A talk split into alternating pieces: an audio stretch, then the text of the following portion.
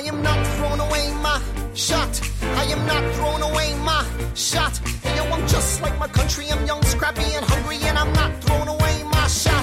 I'ma get a scholarship to King's College. I probably shouldn't brag, but dag, I'm amazed and astonished. The problem is I got a lot of brains, but no polish. I gotta holler just to be heard with every word. I drop knowledge. I'm a diamond in the rough. A shining piece of coal, trying to reach my goal. My power of speech, unimpeachable. Only 19, but my mind is older. These New York City streets get cold. I show Estamos começando mais um podcast Catching Up. Eu sou o Mário E eu sou o Davi. e hoje a gente vai falar de três temas lançados recentemente, é isso? É, três coisas novas e muito boas que saíram em streaming. Uma delas é o stand-up da Hannah Gadsby, a australiana Hannah Gadsby, depois de fazer o Nanette e que mexeu com todo mundo aí. Ela fez a sequência chamada Douglas. A gente vai falar também do que a- Disney soltou finalmente uma gravação que ela fez da peça da Broadway do Hamilton, que era para sair tipo, no fim do ano que vem. Eles anteciparam por causa da pandemia. E anteciparam bem, né? Não- Acharam uma data boa pra ele. Pois é, Hamilton, aquela peça do Lin-Manuel Miranda sobre um dos founding fathers, né? Um dos, Papais fundadores. Não, não é? um dos líderes da Revolução Americana que fez a Constituição, etc, etc, feita por um cara de Porto Rico, por um cara, ele não é de Porto Rico, né? Ele é, ele é Nova York, mas por um Mas latino. ele é descendente de, É, de o pai dele é de Porto. Rico. Feito por um latino, com cast todo negro, latino, etc. Fez ultra sucesso. Você deve ter ouvido falar pelo menos o nome aí.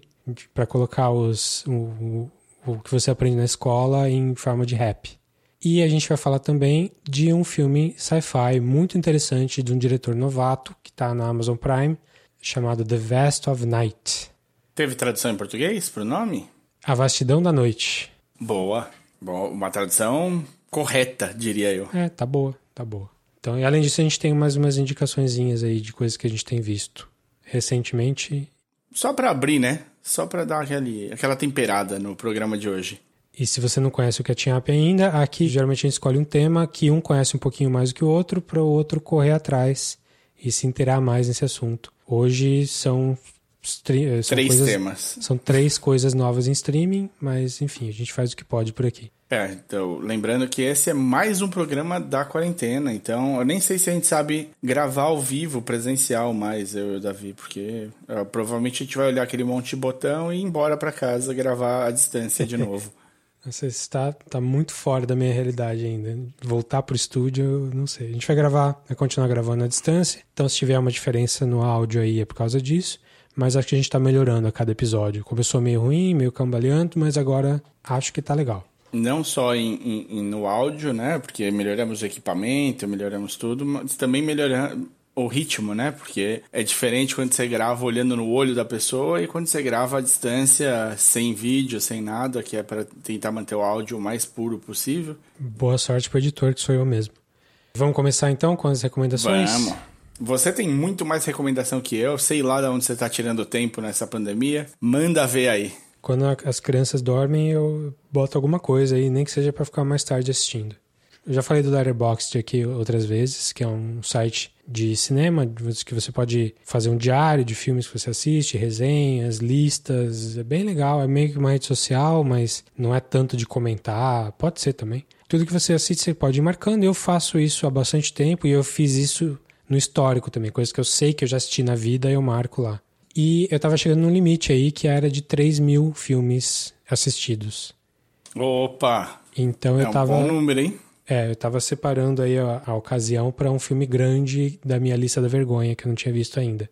E eu pensei, pensei, fiz uma listinha ali e ficou entre dois, que era o Sete Samurais, do Kurosawa, e o Sunset Boulevard, do Billy Wilder. Dois filmaços. Dois filmaços que eu não tinha visto. Sabendo que um desses estava na, tá na minha lista da vergonha ainda. Hum, então, bom, o o meu também ainda tem um, né? Porque eu escolhi o Sunset Boulevard porque eu não tinha 3 horas e 40 para assistir os Ô, Sete Samurais. Então a gente inverteu. Então eu assisti o Sunset Boulevard, essa é a minha primeira. Não é bem dica, né? É meio que tarefa aí. Se você não viu ainda, não faça como eu. Aliás, faça como eu e veja, mas não seja como eu e não demore tanto pra ver assim. É porque é um puta filme mesmo, filmaço.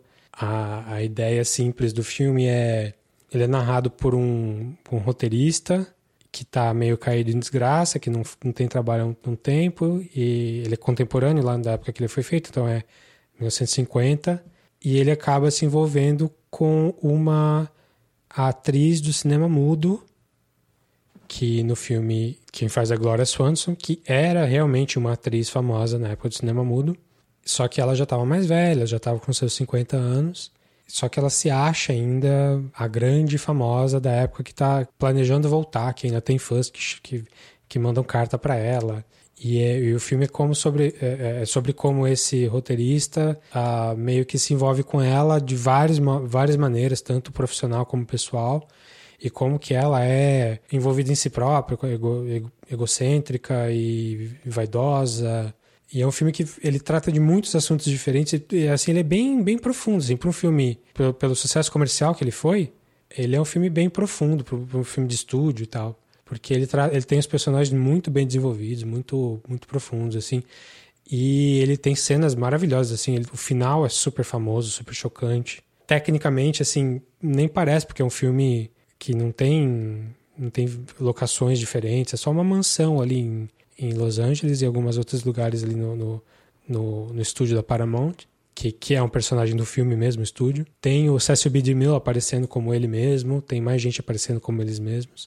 O filme é muito meta filme de, de, de Hollywood mesmo, de Hollywood bem clássico, é, mas ele também é uma história muito bem feita mesmo. É um dos grandes filmes de todos os tempos e eu atrasei demais para ver. Se você não viu ainda, veja, tá, tá em todo lugar aí de DVD, Blu-ray. Eu acho que não tá no Netflix nem na Amazon, mas não é difícil achar em nenhum lugar aí. Se você não viu ainda, corra. Sunset Boulevard, do Billy Wilder. Esse é o primeiro. Muito bom. Ele tá. Quer encaixar um segundo com ele ou tá bom por enquanto? Vou encaixar um segundo então. Eu tava numa pegada de filme clássico também. E eu coloquei mais um. Que se um dia que a gente quer fazer um episódio sobre filmes sobre jornalismo, que eu e você gostamos bastante do assunto, quando a gente fizer, a gente vai, eu vou incluir esse também, que é o filme chamado Ace in the Hole, de 51, então um ano depois do Sunset, do Sunset Boulevard, também dirigido pelo Billy Wilder. Esse cara parece que é bom, hein? É, eu vi dizer, né? também não tinha visto até, até recentemente. E é um filme sobre jornalismo porque o Kirk Douglas faz um jornalista super cheio de si também, que saiu, que saiu de Nova York porque era um escroto, ninguém aguentava ele em nenhum lugar, e ele vai parar no Novo México, no, no em Albuquerque, num jornalzinho que ele meio que se enfia ali no, na redação e, e vende que ele é um grande jornalista e tal, mas ele é um escroto. E é, é sobre ele explorando uma situação, tipo um acidente que aconteceu numa umas cavernas que tinha ali por perto e sobre como ele sobre ética em jornalismo mesmo, sobre que, que, que ele tem que fazer como repórter, como que ele está alterando a situação pelo fato dele estar tá reportando dali, porque que ele tá, é, se ele não está piorando a situação estando ali, o circo jornalístico em volta dele, que, que ele cria em volta de uma situação. É bem legal, muito bem feito também, uh, bem, bem importante ali. Basicamente se resume a gente escrota fazendo coisas escrotas. Assim. Não tem um personagem que, que assim até tem, mas tem, tem poucos personagens que se redimem no filme. O protagonista é um filho da puta e ele se envolve com gente filho da puta também. Mas, de novo, um excelente filme. É... Parecido com a vida, quase, então. Sim. Então, é, esse é o Ace in the Hole, do Billy Wilder também. Também você acha nos DVDs e Blu-rays da vida por aí. Dobradinha e Billy Wilder para começar as recomendações aqui. Não tem como errar em nenhum desses dois. Então, eu vou então numa que dá para errar. Super. eu vi esses lançamentos, né, que são mudados de cinema para o streaming por causa da situação do, da pandemia a Disney lançou o que seria talvez a maior, a maior garantia de caça-níquel do atual, assim, né? Tipo, já que você já fez a sequência do Senhor dos Anéis, já fez o Harry Potter, já fez Percy Jackson, então a próxima linha de livros infanto-juvenis que poderia young adult, né, como eles chamam, que poderia dar milhões para Disney seria o Artemis Fowl, né? Tava há muito tempo ali quicando na área e não saía como a, um filme do Artemis. O Artemis é conhecido como tipo o maior, a maior mente criminosa num moleque de 12 anos de idade.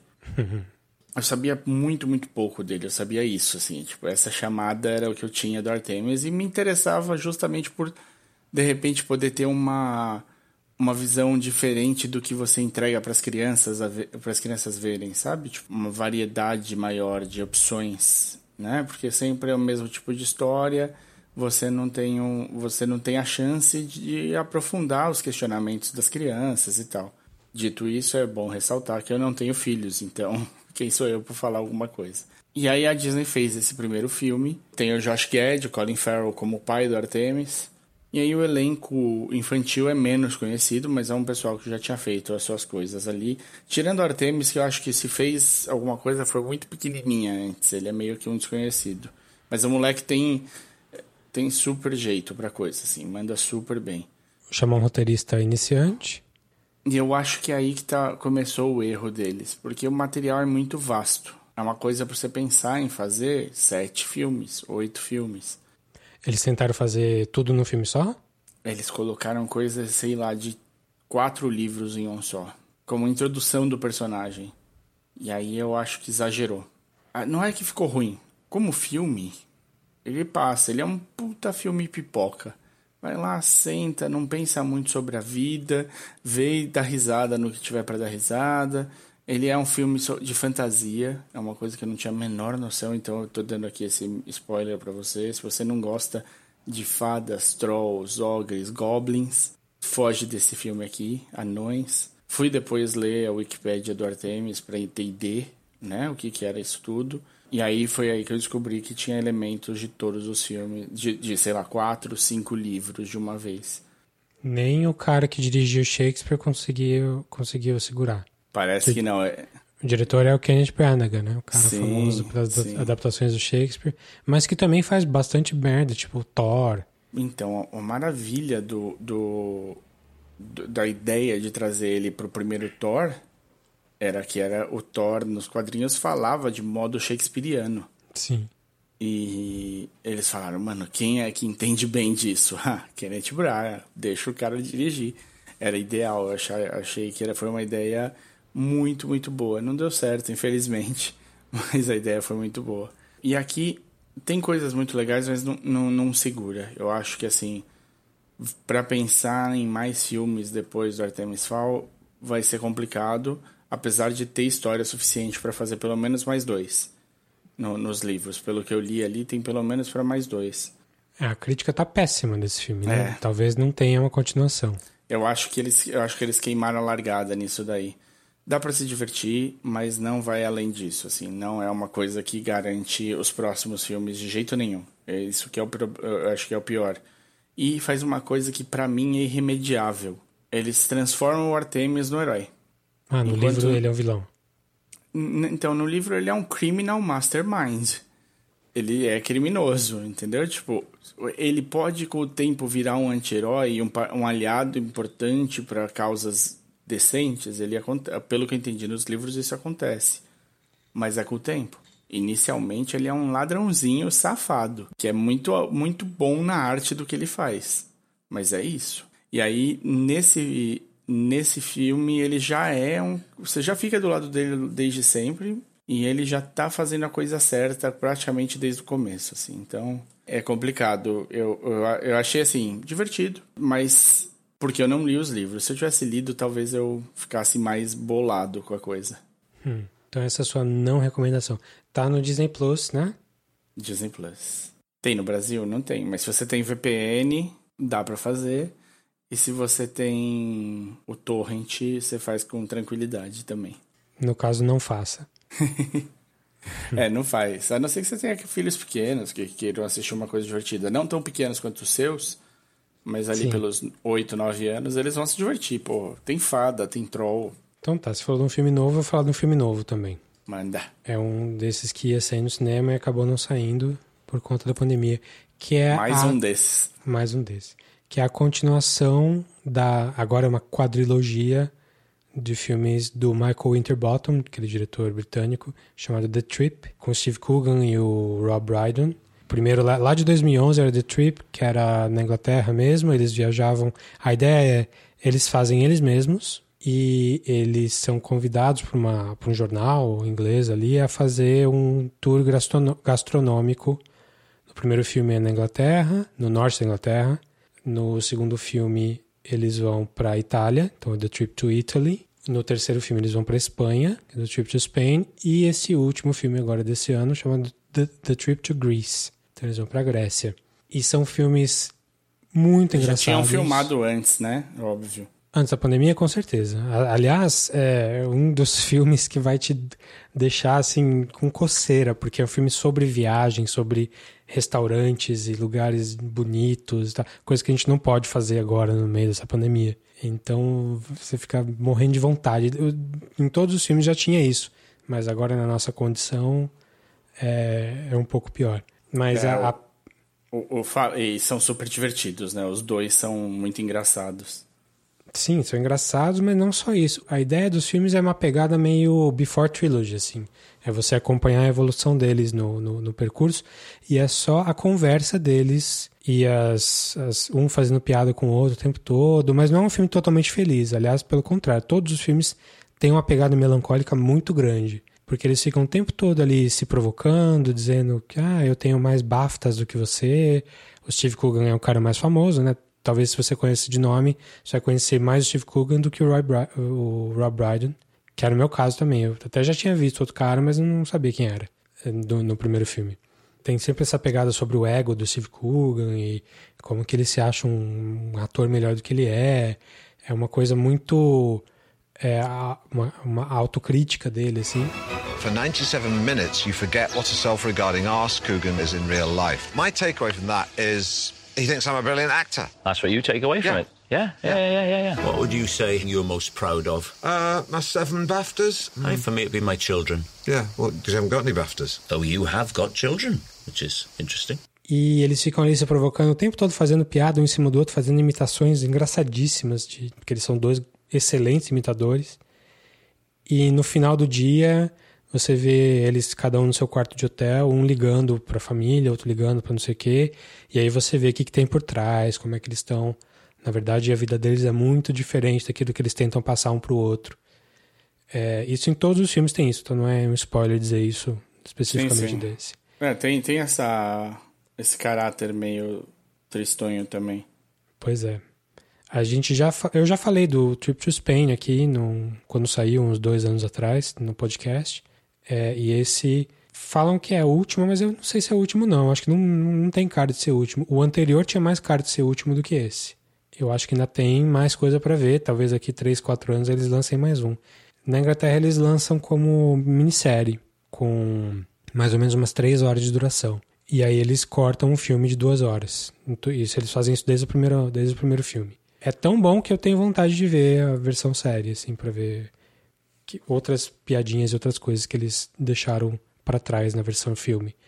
Mas são filmes excelentes, todos eles, adoro mesmo. É, é, é, gostoso de ver, mas também te faz pensar.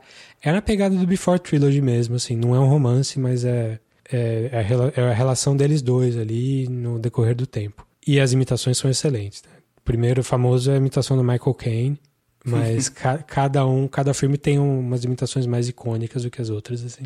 É, ele tá para alugar e comprar em, em VOD, em Video On Demand. Assim, ele não tá em nenhum serviço de streaming ainda. É, mas também tá para baixar, se você procurar aí. Então o filme é The Trip to Greece, do Michael Winterbottom, e com Steve Coogan e Rob Brydon. Então eu vou me dar mais um aqui, já que eu tenho um pouco mais do que você para falar. Vou falar de mais um filme novo também, filme de, do, do ano passado, de 2019, que estava em muitas listas de melhores do ano aí, mas que eu acabei não conseguindo ver a tempo de, de colocar na minha, que é um filme do diretor estreante chamado The Last Black Man in San Francisco. O tema do nosso podcast passado foi filme sobre racismo, esse era um que poderia ter entrado. Filme de um diretor estreante chamado Joe Talbot, baseado numa história meio que da vida do protagonista do filme, do Jimmy Fails, é o nome do cara. Que é um cara também estreante, assim, muito poucos créditos, e assim, o filme chega assim com dois pés no peito. É muito, muito interessante, muito é, visualmente muito legal de ver. É, a abertura do filme, sim, se você quer só ver a abertura do filme, você vai ficar com vontade de ver o resto. Tem abertura no, no YouTube. Geralmente eu sou contra esse tipo de coisa, mas nesse caso é tão interessante por um filme pouco visto que eu acho que vale a pena. Uma boa dica. Sim, é um filme sobre gentrificação, mas ele não é todo com uma pegada social miserável e nada. Não é uma coisa. Ele é uma coisa um pouco mais poética mesmo que é a história de um cara, esse Jimmy Fails, que cresceu numa casa, um casarão em São Francisco, que o avô dele construiu, é uma coisa, uma coisa muito importante para a família dele, mas eles perderam essa casa e ele está morando fora da cidade agora, só que ele ainda visita a casa, cuida da casa, tipo, limpa, e mesmo os donos odeiam, os, os donos têm que enxotar ele da casa, porque não é para ele fazer isso, eles nem sabem disso, os donos. Eles só chegam em casa e tem um cara pintando um pedaço. E é o filme sobre esse cara e o amor desse cara pela casa e ele quer, quer voltar para lá de alguma forma. É, é sobre como que ele e as pessoas como ele, negras e tal, meio que foram chutadas de São Francisco pelo boom das, da, das empresas de tecnologia e o aumento do custo de vida, etc. Ele e um amigo dele, e quem faz o amigo dele, se você assistiu Da Five Bloods, eh, que a gente falou no episódio passado, quem faz o amigo dele é o filho do Delroy Lindo, lá do, do, do semi-protagonista do filme, que é um cara chamado Jonathan Majors. Tá ótimo lá, tá ótimo tanto lá quanto cá. Tá mesmo. Quer dizer, o. o... No The Five Bloods. Last Black Man, é, só sei no The Five Bloods, ele tá muito bom Sim. mesmo. Então, é, é, um filme muito bonito, muito, assim, profundo e tal, a história é super legal, dá, dá vontade de continuar vendo, de continuar acompanhando a carreira tanto do diretor quanto do, do, do ator e roteirista. É, recomendo demais, ele tá no Hulu, ou tava no Hulu, acho que até saiu, mas é um filme que deve voltar para streaming logo logo, porque não é um grande filme de estúdio que, te, que eles têm que segurar. Agora acho que ele não está em nenhum lugar, mas logo logo ele aparece. E é um assunto extremamente real. Sim, né? sim. É e não um... é um filme. Ele parte de uma premissa sim, real. Sim. Quer dizer, o resto eu não tenho a menor ideia de como se desenvolve. Mas essa gentrificação que acontece em São Francisco e o, os preços absurdos para se morar na cidade é um, um fato super debatido que fez aumentar o número de eh, indigentes absurdamente na região em várias outras cidades dos Estados Unidos, uma, um assunto que, que, é pouco comentado na mídia daqui, Sim, né? pois é. A gente não tem muito esse contato com esse Até Esse termo gentrificação não é um termo muito usado em português ainda, mas está começando, né? Tem algumas coisas. Enfim, o filme chama The Last Black Man in San Francisco. Não é educativo, assim, uma coisa, nossa, deixa eu assistir para eu abrir minha cabeça quanto à condição das pessoas. Não, é um filme bonito de ver, é divertido em alguns momentos, triste em outros, mas muito, muito legal mesmo e a parte estética é maravilhosa. Legal. Eu vou aproveitar para emendar um assunto que também poderia ter, ter estado no último episódio, mas é que como a gente grava o episódio ainda fica naquela onda é óbvio que você vai acabar assistindo mais coisas que tem a ver, né? Eu, por exemplo, Trigger Warning com o Killer Mike. Killer Mike ficou bem importante nessa, nesse tempo, né? Ele é, é uma parte da dupla Run the Jewels, de Atlanta, participou daquela aquele puxão de orelha da prefeita em todo mundo de Atlanta. É um cara bem, bem super bem conceituado na comunidade e ele tem essa série no Netflix. E vale a pena, é super diferente algumas coisas assim. O primeiro episódio é muito. mostra bem o que a série está pretendendo. Ele resolve que ele vai passar três dias vivendo de maneira black. E aí o que, que isso quer dizer? Ele, ele fala que a comunidade asiática nos Estados Unidos consegue manter um dólar que entra na comunidade eles conseguem fazer manter por, sei lá, 26 dias esse dólar dentro da comunidade só. Então ele circula só pela comunidade asiática. É, os judeus conseguem fazer isso por 23, os brancos por 20 dias e os negros por 6 horas. então ele fala: Meu, eu quero tentar fazer. Na época da segregação, por causa da segregação, o dinheiro negro circulava por meses dentro da comunidade negra. Então, porque você só podia ir em locais que eram negros. E o cara entrava então numa loja, a loja vendia coisas feitas pelos negros para os negros e tal. E isso mudou e agora o dinheiro dos negros não circula mais pela comunidade.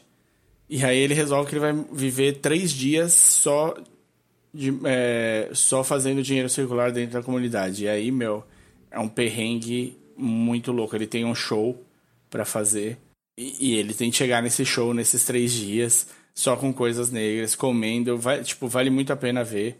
É bem diferente. O segundo episódio é outra situação completamente diferente, onde ele vai falar sobre é, educação, se está se fazendo, se está se sonhando muito alto e com isso realizando menos.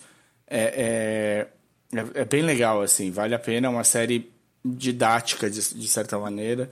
E, e, o Killer Mike é uma, é um puta presença, assim, é carismático pra caramba. Então ele seguraria qualquer série. Ele poderia estar tá lendo ali a lista telefônica, mas ele está fazendo um negócio muito legal. É uma, é uma minissérie, uma série que vai continuar? Como é que é? É a primeira temporada. É meio um, é, é, é uma série meio que é, jornalística, vamos dizer assim, né? Já que ele está se propondo a ir visitar coisas, a levantar estudos, a, a ver novidades, é, coisas diferentes da, da realidade dele. Legal. Então, Trigger Warning with Killer Mike, que está no Netflix, e cada episódio é um Netflix. experimento diferente, né? Isso, é. Um tema diferente para ele debater e, e, tentar entender. Beleza. Mas está fácil de assistir.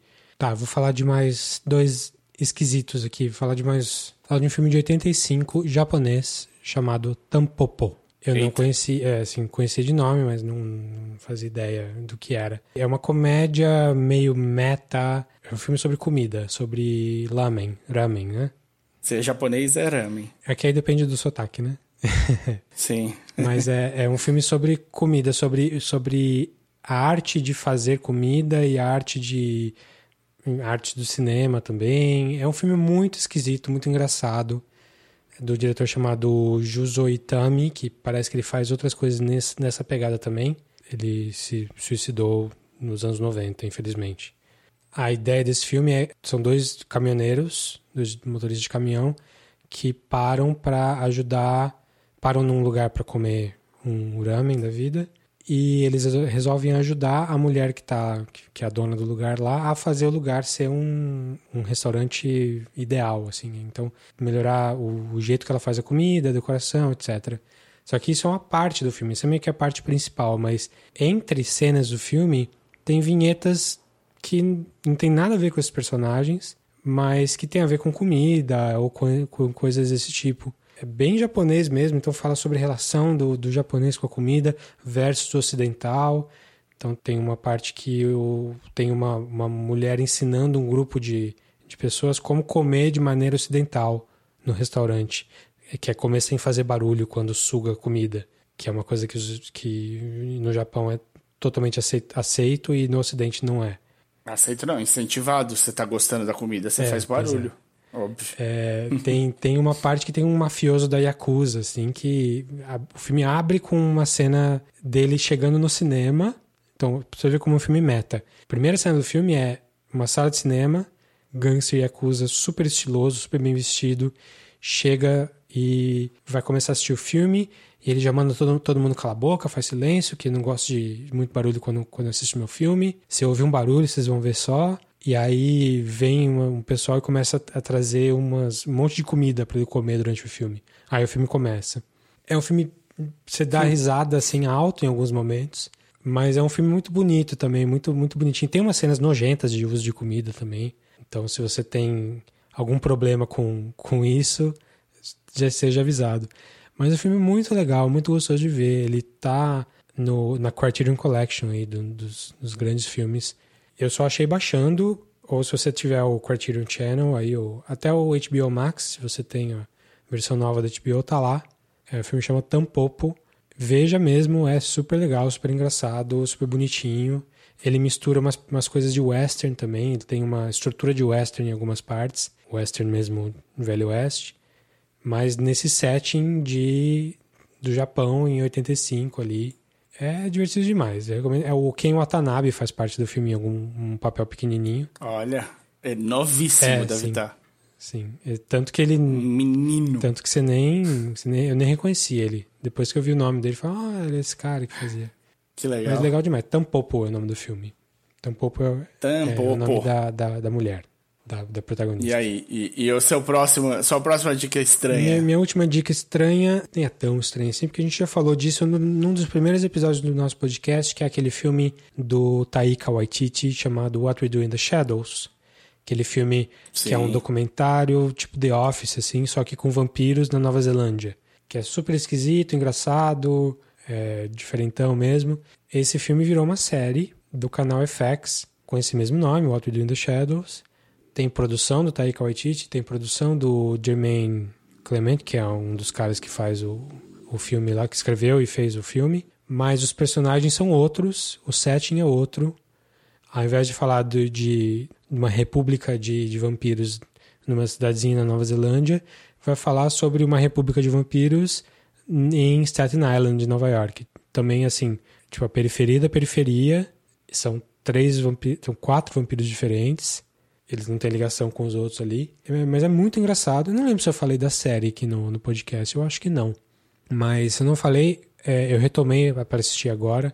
Que eu tinha visto só uns episódios da primeira temporada e tinha dado uma parada. Mas agora eu retomei, eu vi a primeira inteira e vi a segunda inteira também.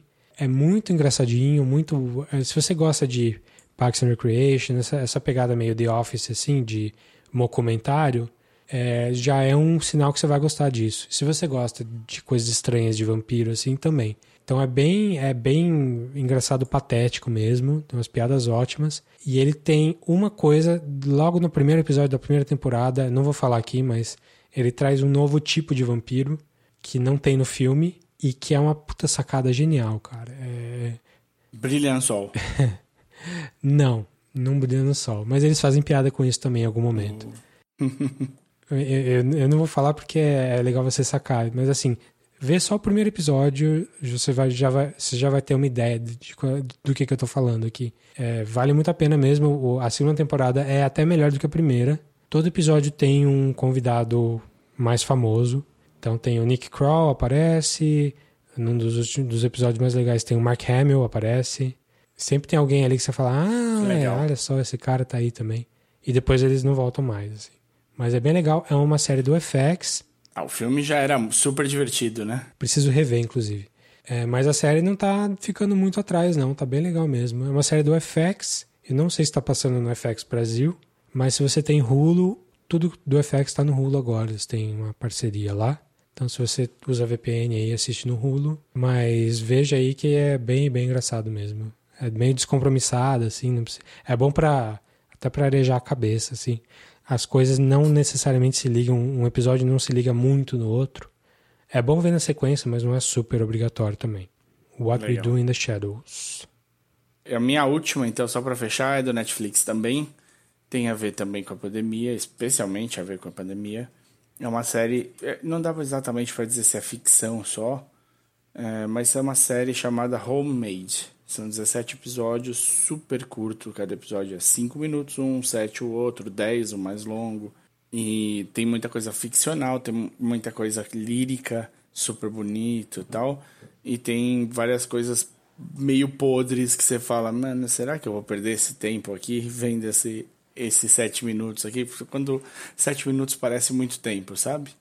E o- Mas é uma série de vídeos feitos durante a pandemia em isolamento, utilizando tudo que se tem à mão em casa para fazer um filme e, e as, todas as limitações dadas, né? De local, de falta de ator, de tudo que, que, que, que é possível. Então, você tem coisas que beiram ali a um documentário, você tem coisas super líricas, bonitas, discutindo a humanidade, a como, a como nós reagimos às coisas. Você tem coisas engraçadíssimas, é, tem um chileno muito bom, que, que me lembra 30 pessoas conhecidas, diferentes. Você tem.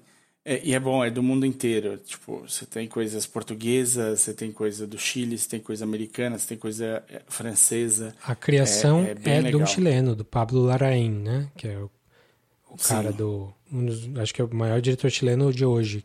Tem o Tony Maneiro, o Jack com a Natalie Portman lá. Hum, e, é e dele. aquele O Clube sobre os padres pedófilos chineses, que é ó, chilenos, que é ótimo também. É, não. do- o dele é super divertido.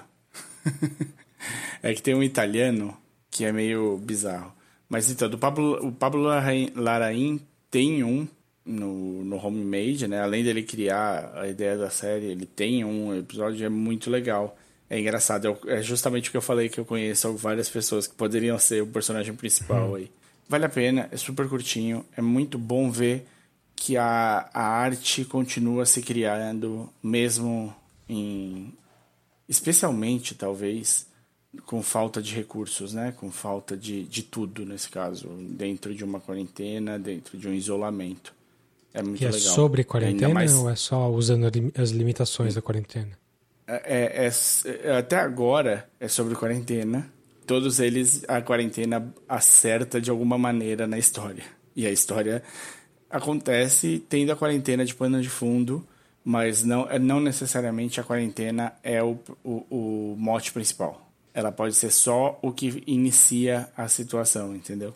Então, gente que inclui na direção aí tem a Maggie Gyllenhaal, Sim. Kristen Stewart, Paulo Sorrentino, que você falou que é italiano, que é também o famoso. Outros nomes aqui eu não reconheço, não. Só um ou outro. viu? O Antônio Campos, que é americano. O diretor daquele Victoria, aquele filme alemão que é um take só, de duas horas. Sim. Eu acho que vale a pena. São muitas, muitos jeitos diferentes de ver. Eu gosto quando a criação é, obrig... é presa dentro de alguma coisa. Uma alimentação. É, aquela redação que você fazia na escola, que, tipo, a professora dava o tema, falava, não, o tema desta redação vai ser morte. E aí cada um escrevia de um jeito, e aí você percebia que tinha gente muito criativa que dava um passo além. Então o cara escrevia um poema dentro de um caixão, coisa formando, né, um caixão com as letras no poema e tal. Sempre tem alguém que dá um passo além na criatividade. E eu acho que essa é um, é deixar um tema e deixar o pessoal criar em cima foi muito legal. Vale, vale o te- não é muito tempo. Você pode ver tipo dois, três e parar e fazer outra coisa, que você vai ter perdido 15 minutos, 20 minutos do seu dia só. E tem aí 17 para você ir vendo, desopilando de tempos em tempos. Beleza. Homemade Netflix. Isso. Bom, então vamos falar nossas três coisas principais aí, os assuntos principais que nós três, nós dois vimos. Bora, bora trocar essa figurinha. Quer começar com esse do Netflix também? É sempre bom, né? Eu acho que a gente fala bastante de stand-up aqui. É uma arte que é uma mídia, né? Uma plataforma que tanto eu quanto você gostamos muito. E gostamos dos grandes e, e vinha sendo ruim, né? Vinha sendo difícil. Esse esse final de 2019, começo de 2020, o que saía não tava muito agradando muito, tava? É, né? Tinha um ou outro só, assim, não tinha. Mas realmente, esse esse trouxe para, esse chegou para elevar o nível aí de- dos stand-ups, dos especiais stand-up, porque é, eu acho que é um pouco mais do que isso, né? A gente falou do Nanette quando saiu em 2017, aqui no podcast, que a gente adorou. E se você não viu, também tá no Netflix, é do Netflix, trouxe ela pro estrelato mundial aí na, na parte de comédia. A Hannah Gadsby é uma stand-up comedian nascida na Tasmânia, teve uma vida bem bem Difícil. difícil, uh, e, e o Nanette explo- explora muito isso. Ela é formada em é, História da Arte, ela trabalhou um pouco nessa parte de História de ar- da Arte. Tem até um canal do YouTube dela em que ela, ela explica pinturas de uma maneira bem engraçada, bem legal. Aí ela fez esse Nanette que fala um pouco sobre... A, a premissa era, não quero mais fazer... Vou parar de fazer comédia porque comédia... é é? Ela, ela quer parar de falar mal de si mesma quer parar de, de fazer piadas autodepreciativas. E aí ela fala todo o trauma que ela teve na vida inteira é uma coisa super profunda e super engraçada também. É uma coisa que você chora e ri junto. E o principal ali do Nanette é que ela tem um controle sobre a plateia, assim, desde o começo. O especial começa, você tá na mão dela e acaba. Você, cada coisa que ela quer que você sinta, você sente ali. E isso, assim, pouquíssimos comediantes têm essa, essa, esse controle. Esse controle Isso. da audiência. É uma coisa que gente só, tipo, o George Carlin tem, ou o Seinfeld, que a gente falou na, na vez passada aí. São bem poucos os comediantes que chegam nesse nível de ter um controle do começo ao fim do set, do set que eles fazem. Na net, hum, assim, mexeu muito na, no mundo de stand-up aí, todo mundo falou super bem. E aí ela tinha que fazer, ela quis fazer a continuação. Ela, ela resolveu não abandonar a comédia, ainda bem. Todos, todos ganhamos É. com isso. E ela resolveu fazer esse novo especial chamado Douglas. If you're here because of Nanette, why? known just how wildly popular trauma was going to be in the context of comedy, I might have budgeted my shit a bit better. but I went and put all my trauma eggs into one basket like a fucking idiot, and now here we are. Em que ela vai falar sobre a relação dela com o autismo, que ela foi diagnosticada com uma forma de autismo alguns anos atrás. Tardiamente, né? Bem Adulta tardiamente. Mas não é uma coisa triste, é assim, é até é, é menos triste do que o Nanette, é mais para cima e mais engraçado e ele tem um- uma grande sacada aí que eu sei que você já tinha falado de coisas desse tipo que você gostava. Quando eu assisti, eu pensei muito em você, tanto que acabou, eu mandei uma mensagem para você na mesma hora, né? Falei, se você não viu Douglas ainda, corre e veja agora. Não, que é o jeito que ela constrói o set dela. Se nenhuma piada fosse muito boa, e elas são, é, só a construção do set é, já mostra de novo o quanto que ela entende como ela é artesã do, do stand-up. Assim, ela entende os threads todos, toda a costura que ela tem de fazer, ela sabe perfeitamente como fazer. Então eu acho isso é, é- é- é realmente um, um passo. É, é muito legal quando você vê alguém no topo do jogo. Algumas vezes você tem essa sorte, né? Tipo, eu não tive a sorte de ver o Carlin ao vivo. Sim. Tipo, ao vivo não, mas no, no- na época em que ele é vivo, tava no auge fazendo as coisas. Eu conheci o Carlin muito velho já. Ele, eu, pra- eu já era muito velho, imagina o, o George Sim, Carlin. ele morreu acho que em 2010, uma coisa assim. Sim. Então eu não tive o contato que eu queria ter tido com o material do George Carlin, com o Richard Pryor, com ninguém. Então, ver alguém no topo do jogo com a compreensão, com o domínio da arte e o controle da audiência que ela tem é muito bom. E ela monta o set dela de uma maneira ímpar, né? Dá pra gente falar aqui porque é zero spoiler.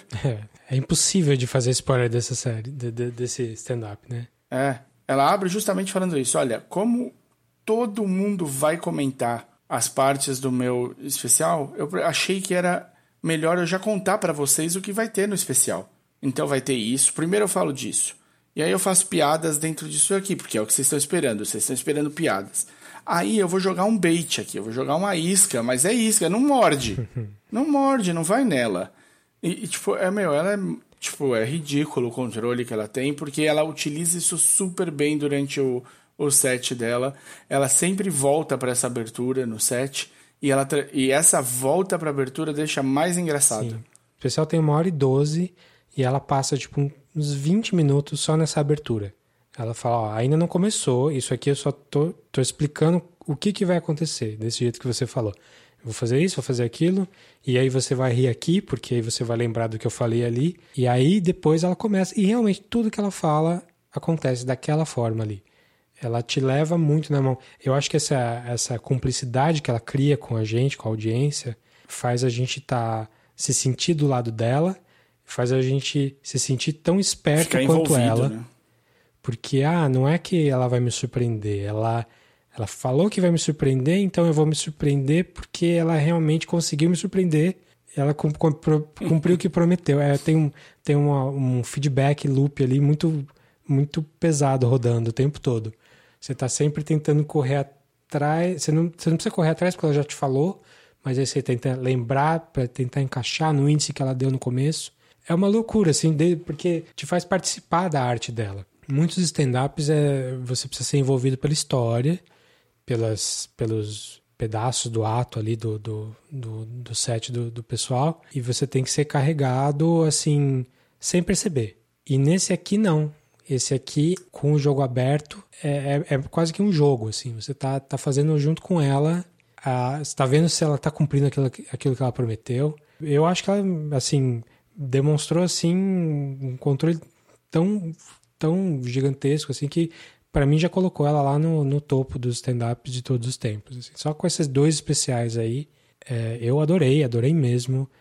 É, a gente até queria ter trazido alguém que pudesse falar um pouco mais, com mais propriedade do que a gente de- desse tipo de, de assunto, porque ela, como uma artista ah, lésbica do, do- do mundo LGBT, ela traz as, as coisas desse, desse universo muito forte. O Nanette falava muito disso, mas Douglas também tem bastante isso. A gente acabou não conseguindo trazer uh, nenhum convidado né, que pudesse ter esse lugar de fala aí que a gente não tem. A gente tinha bo boas, boas ideias, conversamos com pessoas que teriam muito a agregar, e aí fica uma coisa de agenda. Apesar de estar todo mundo em casa, as agendas estão ficando cada vez mais cheias aí, e ficou um pouco mais complicado para a gente conseguir quem viesse falar.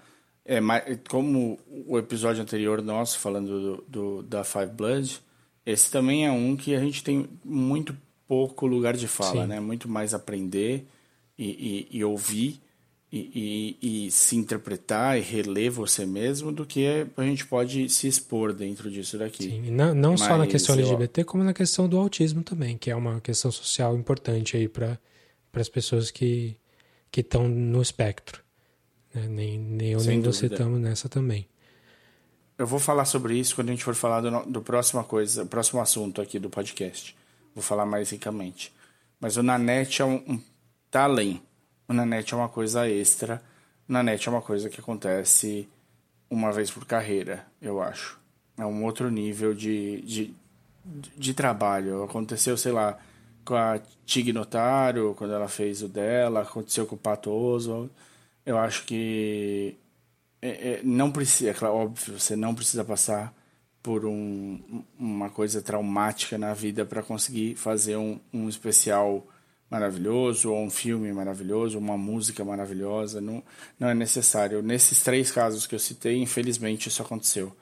O Nanette ele está um passo além. Eu acho que ele está um passo além. Mas no Douglas, ela mostra o quanto ela domina o, o, o tema, o quanto que ela domina o jeito de fazer stand-up, a, a, a arte, né? Ela sabe, ela é uma artesã, ela entende bem do que ela está fazendo. É claro, o problema da Hannah Gadsby é que como ela está inserida no, nos anos em que nós estamos, né? Ela obviamente mexe com coisas que disputam o jeito de pensar atual. E isso faz com que muita gente bata nela só pelo assunto que ela trata.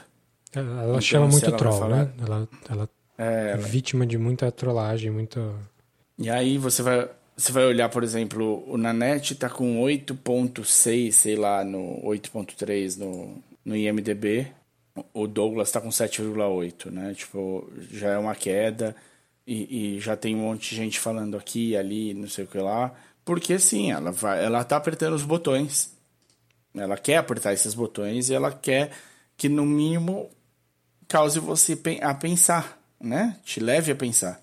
E se você se te levou a pensar, o trabalho dela tá o dobro de feito, né? Se você riu, ela, meu, ganhou de ganhar. Se você achou super inteligente e bem preparado, era isso o que ela queria. Agora, se ela te fez pensar, aí ela completou o trabalho inteiro. E eu acho que então, passa por todos tem... esses, todas essas etapas. O Douglas é mais engraçado de, de dar gargalhada do que o Nanete, eu acho. Sem dúvida, sem dúvida. Não. O, o Nanete, um ele é um petardo. O, Nanete é uma porrada bem dada no queixo. Ele começa leve e aí quando você vê, você tá dentro do ringue e você vai tomar um uppercut e vai, e, e vai, vai, vai, vai doer. Você vai ficar tonto ali. É, a gente não, não vai entregar nenhuma piada do Douglas aqui, porque é bom passar, é bom ter experiência ali na hora. É, então também não dá nem para fazer uma sessão de spoiler de, do, daqui. Mas tá ali, tá ali para mim no, no, no, topo do topo dos melhores especiais. Eu tenho um especial que eu amo de paixão, que é o Here and Now da Ellen DeGeneres de 2003. Já falei aqui no podcast que é sobre procrastinação. Sim.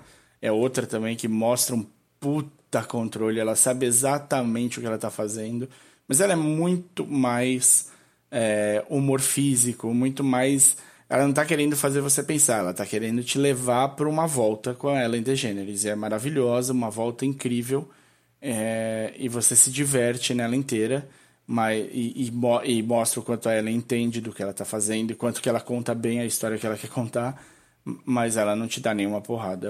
A, a Hannah Gatsby é outra coisa. Ela não, não, não é a Ellen, ela não vai ser uma queridinha do, do ela é intelectual da né? TV americana ela é intelectual ela é tipo um George Carlin assim é, é, é outro, outro estilo de, de apresentação mas a, a pegada mais intelectual é essa é de você pensar uma coisa que você nunca tinha pensado e, e você sair do, do outro lado do. Você acabar o especial é com uma outra visão de mundo. Assim, eu acho que funciona um pouco nesse, nesse sentido. Sem dúvida. Então tá aí fácil se você talvez já tenha sumido do seu Netflix aí, mas vale a pena procurar, correr atrás. Ele saiu no fim de maio e nós estamos já em julho, mas vale demais, é, vale demais é, ter mais destaque isso.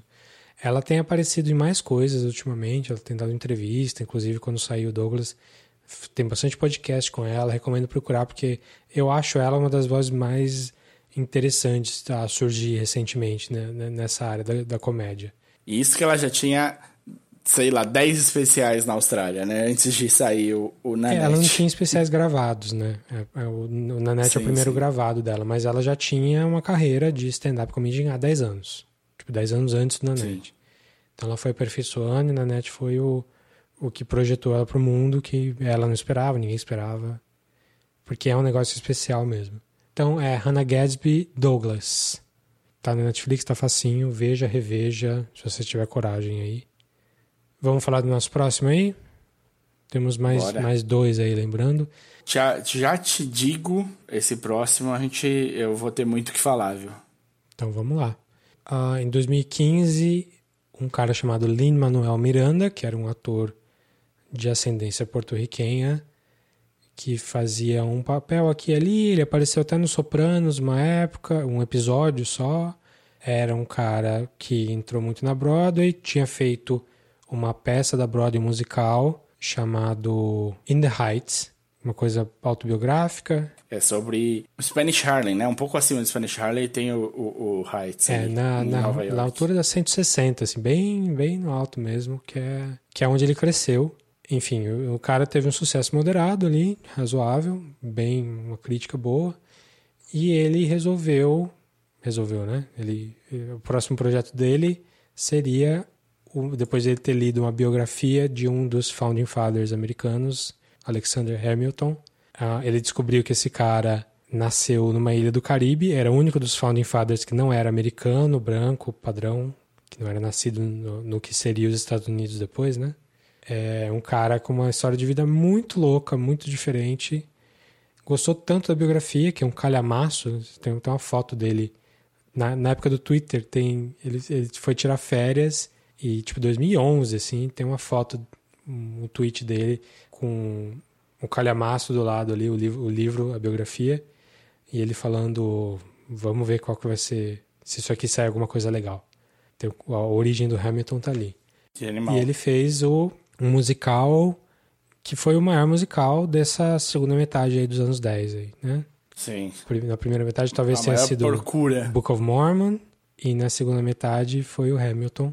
E realmente procura, ninguém conseguia ingresso em lugar nenhum nunca, até nas nos, a Broadway faz uns spin-offs, né, com em Chicago tinha, em Londres tinha, com outro casting, mas a e mesma é, história. E não achava e também. mesmo ali era impossível conseguir ingresso, caríssimo.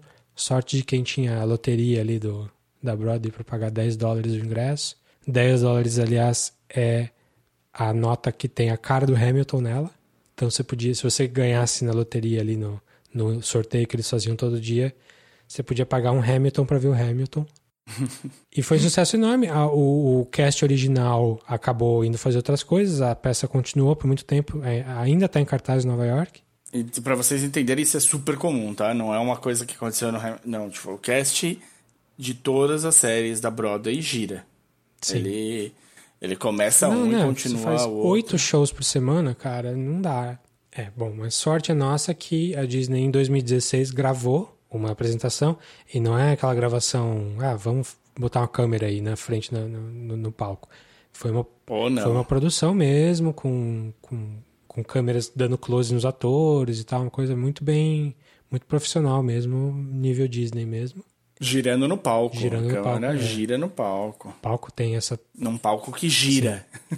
e eles sentaram em cima dessa apresentação porque, né, eles não queriam roubar o público do teatro, né? Não queriam soltar. Oh, yeah. E aí, ano passado, eu acho, eles anunciaram com a história do Disney Plus, né, que eles iam lançar.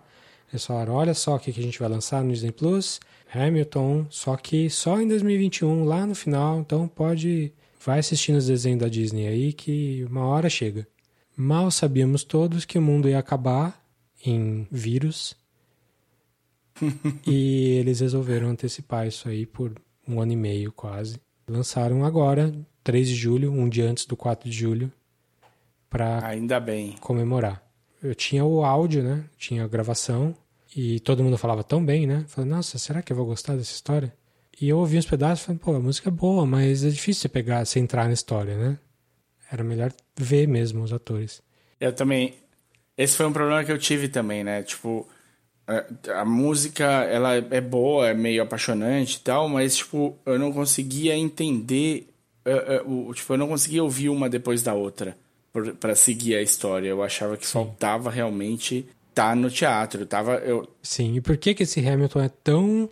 é, fez tanto barulho assim? Porque ele é uma coisa essencialmente americana mesmo, parece fechado ali no... né, É como se fosse assistir a peça do Dom Pedro declarando a independência. É, beleza, importante é, mas parece que é uma coisa muito fechada pro Brasil, assim, muito específica. Mas o Hamilton é tão, tão, tão inovador no formato e, e no jeito que ele conta a história. Além de ter uma história muito interessante em si mesmo, a história é boa, independente do, do Lin-Manuel Miranda, da- das músicas, dos atores e tal. A história já é boa e o jeito que o cara contou a história é bom também. Como eu falei lá no começo, a grande sacada é que todos os grandes personagens ali são feitos por negros, por pessoas ou latinos, ou latinos, tem, minorias. é, no minorias, tem uma Uma asiática. e é tudo em rap, né? A ideia é rap. Você vê, quando você vê isso, o Dom Pedro fazendo rap hoje em dia. Então a proposta é muito in- interessante do começo. E a execução é tão, tão boa que, que virou essa, essa massa aí de sucesso, esse, essa tempestade perfeita de sucesso que tá durando tanto tempo aí. Era tudo que você esperava? Era mais. Vou ser sincero, tipo, eu, eu vou falar agora abertamente aqui do que eu achei. Ah, Primeiro que é uma loucura que essa história, esse personagem exista, existiu na- no mundo real e a história dele seja um pouco parecida com isso que foi contado. Tipo, não- lógico que eu acredito que tem um monte de dramatização, que tem coisas que foram mudadas para aumentar ou, ou diminuir algum pedaço que fizesse sentido, mas o personagem em si é muito legal. O, o, o- Hamilton, o que ele viveu, o que ele fez, esses contatos que ele teve com as pessoas e como ele teve com as pessoas é muito legal. Tipo, e, e o começo dele chegando em Nova York e como ele e, e como termina o, o Hamilton é interessantíssimo, assim. Eu, eu acho que só esse personagem a gente já viu em várias outras histórias, coisas muito parecidas, e não era de verdade, e o Hamilton é de verdade. É uma coisa Então, tipo, shakespeariana, né? Aí eu acho que tem muito do, do É. Lin-Manuel Miranda de, de- de- do recorte que ele fez. Ele, ele colocou dois personagens que era primeira primeira linha, assim, é, eles se apresentam. Então tem o Alexander Hamilton e tem o cara que vai matar ele. A, a coisa mais famosa sobre a vida do Hamilton é que ah, ele era um dos caras que ajudou a, a construir a, a nação e ele morreu num duelo. Então é, o filme é sobre.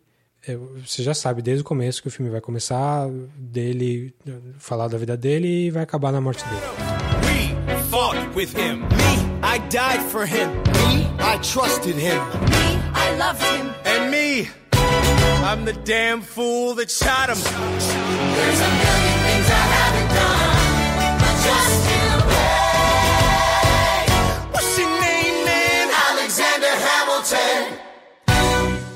Só pra ficar triste, o porra do Lin-Manuel Miranda é só um ano mais velho que eu. Ele é capricorniano também, ele é tipo um ano e...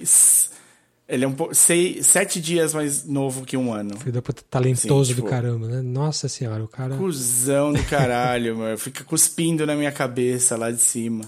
Ah, continue. Pois é, então é, acho que a- o mérito dele foi transformar essa história que já era interessante numa uma coisa com começo, meio e fim shakespeariano, assim, uma coisa que o personagem, que do começo você já tem a, a semente do que vai ah, se transformar ali no final, você vê o comecinho, a, a morte dele já está plantada na primeira cena e o, a- o antagonismo que ele tem com quem, o cara, o personagem do Aaron Burr, que é começa como mentor, depois vira um rival, depois vira um amigo, depois vira um rival de novo. Tudo isso tá tá, tá num numa estrutura muito dramática, muito bonita, assim, muito que funciona. Apesar das, da, do espetáculo todo ter duas horas e meia, isso é uma coisa. duas horas e quarenta, isso é uma coisa 2 horas e 40. É, é longo. É longo e, e, você sente. Eu senti longo. Não, não queria parar em nenhum momento, mas eu senti, nossa, mais rap, mais música. Não, então, eu acho que isso também foi uma outra coisa que eu, que eu achei muito legal, que me pegou de surpresa. Vende-se como rap o tempo todo e não é, né? Não é, tem umas partes muito longas, músicas muito bem conduzidas. É, rap não é Public arranjos. Enemy aqui. É, rap é, é o hip hop é, como não, um todo, eu sei, assim. Eu sei, sim, sim, sim, mas tem sequências musicais que não são rap, nem hip hop. Eles podem ser um R&B na melhor das hipóteses, tal, se você quiser trazer para isso, mas tipo a música das irmãs, sim. Não é. É, aí é uma é pegada o... mais Broadway mesmo, né? De musical Broadway, tipo Sim, Sondheim. musical Broadway. E beleza. Então, assim, tem bastante pedaço, tem, tem, tem música para todos os gostos, e assim, é óbvio que o que chama atenção, o que quebra a expectativa, o que é a grande novidade é trabalhar o rap dentro de um musical da Broadway. E eu acho que isso, sem dúvida, é. Agora, o. o... Deixa, deixa, posso discorrer um minutinho aqui? Porque, é assim, para mim, foi, eu fui, fiquei extremamente emocionado com, com o negócio. Porque a gente vê os, os grandes musicais da Broadway é, esses que duram para sempre e tudo mais, eles estão lá sempre. Então, para você quebrar esse, esse negócio e fazer um musical que entra, que é histórico, é muito difícil. Você tem, tipo, você falou, o, o Book of Mormon é um desses que quebrou um pouco e, e, e trouxe, um, pegou de surpresa todo mundo, de certa maneira. É, até porque da onde ele saiu, né? Quem, quem que fez o Book of Mormon, Davi? Trey, Trey Parker e Matt Stone, dos criadores do South Park. Exatamente. Então, o... Se, é, é, só isso já seria meu motivo de sobra para ser falado, né? Eu não teria. Um, olha só, os criadores do South Park criaram um musical da Broadway. E, e, ele ser bom e divertido e encantar as pessoas também é, é vai um passo além. E quando sai, e que é grandioso, que é diferente, que vai. E que tem esse impacto nessa perenidade, né? O, o ele estreou em janeiro de 2015. E é, a gente está em 2020. E ele teve um milhão de, de montagens já, Off-Broadway, Broadway, West End lá no, em Londres, que nem você falou, em Chicago. Ele não deve parar, né? Do mesmo jeito que o Book of Mormon, por exemplo, tem também em Londres, se você for tem esses, esses que ficam na história. Então, só isso já seria incrível. Ele usar o cast diversificado que ele usou é muito legal, não tenho dúvida disso. É, é, é sempre quebra expectativas. Quando você vê as três irmãs, é, sendo duas negras e uma asiática, você fala, pô, que, que, que inesperadíssimo, assim, ainda mais pra época, né? O, o, o Aaron Burr, o George Washington, isso tudo é é muito interessante. É um pedaço da história americana que eu conheço muito por cima, assim. Não, nunca senti muita vontade de me aprofundar, não sei você. ah, isso, não, também é não. É? Só o básico, né? Você sabe, ah, tem Declaração de Independência, as emendas depois. Aí você já pula pro Lincoln, né? Que é 70, uhum. 80 anos depois. A gente não, a gente não estuda muito a fundo e não, assim, falando sério, não tem por que estudar muito a fundo. A não sei que você tenha. Eu também, não, não. Um interesse a muito. A não ser que seja, sei lá, um, é, sei lá. um tema que você está desenvolvendo na faculdade. Mesmo que você, você goste um... de história, como eu gosto, como você gosta, não é uma coisa que a gente sente muita necessidade de se aprofundar e tudo bem. Sim. E então, é, é, é, pega de surpresa porque eu não conhecia a fundo nada da história do, do Hamilton. Até porque dos Founding Fathers aí, ele é um dos que menos aparecia, Sim. né? No, com, como importância. Agora, para mim, eu, assim, uma sensação que me deu várias vezes enquanto eu li, eu ouvia, porque direto a gente discute aqui roteiro, furos, coisas que poderiam ser melhoradas, técnicas de filmagem, edição. A gente sempre está falando alguma coisa que, que o cara errou um pouco. Porque você tem na arte, na cultura, na criação no geral, é, você tem muito do trabalho na, é, 9 to 5, né? Tipo, trabalho é, é, de sentar na mesa e fazer a parte de suor e não uma parte de inspiração tanto. Então, tipo, você tem sempre de ter o pessoal que é o trabalhador braçal da coisa para funcionar. E eu tenho certeza, ele teve de suar pra caralho pra tirar as músicas todas como ele tirou, porque é Ele escreveu a peça, ele compôs as músicas e ele estrela, né? Como Hamilton. Então, tipo, o cara só faltou bater o escanteio e tá na área pra cabecear no, nesse, nesse caso aqui.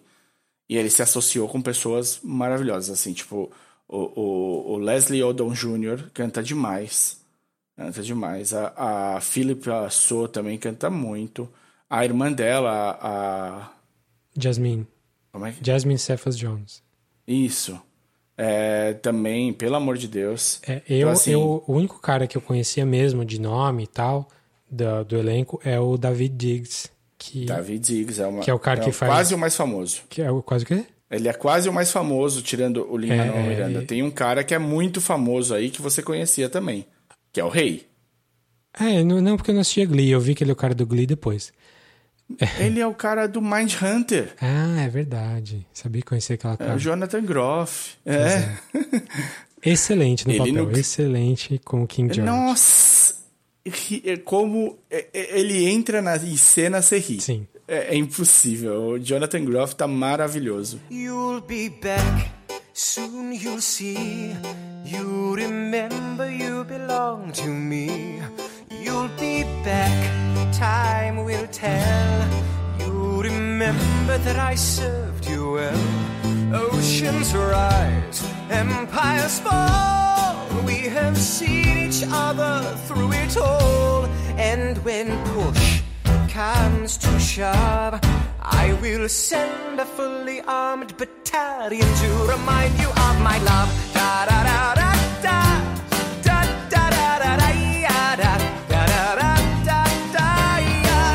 Mas o, falando do David Diggs, ele faz dois papéis. Ele faz o Lafayette, que é o francês lá, que ajudou tanto na Revolução Americana quanto na Revolução Francesa. Acho que um dos caras mais importantes da história. E ele faz também. Marquês de Lafayette. E ele faz também o Thomas Jefferson. Então, dois papéis ali. E, é de- e- e ele, diferente dos outros que tem dois papéis, porque tem vários que tem dois papéis, ele, diferente dos outros, ele tá irreconhecível quando ele entra de, de Thomas Jefferson. Aquela manquitoladinha que ele dá, aquele swag que ele traz pro papel. É, o cara é, muito foda bom. demais. Assim, eu, eu conhecia ele. Eu falei dele no episódio passado, quando eu falei do Blind Spotting. Aquele filme Sim, sim. que ele fez. E quem tá no, no Blind Spotting também é a irmã mais nova da, da Skylar. Ah, pois é. Sim. E ele é um cara tão bom, assim, o cara é um rapper muito fodão, assim, que eu descobri há não tanto tempo assim. E recentemente eu descobri que ele tem um, um álbum conceitual de rap, é, conceitual sci-fi. Bem sci-fi mesmo, tipo, Nossa. viagem no espaço. Eu tava ouvindo ele hoje. Ah, ele fazia parte de um grupo chamado Clipping. É, eu, eu, todos eu vou colocar os links aqui na, na página, na, na descrição do episódio. E o álbum chama Splendor and Misery. Eles têm uns 4, 5 álbuns, mas esse é um álbum conceitual mesmo, que é uma história sci-fi numa nave espacial e tem uma, um- uma questão da inteligência artificial que matou todo mundo.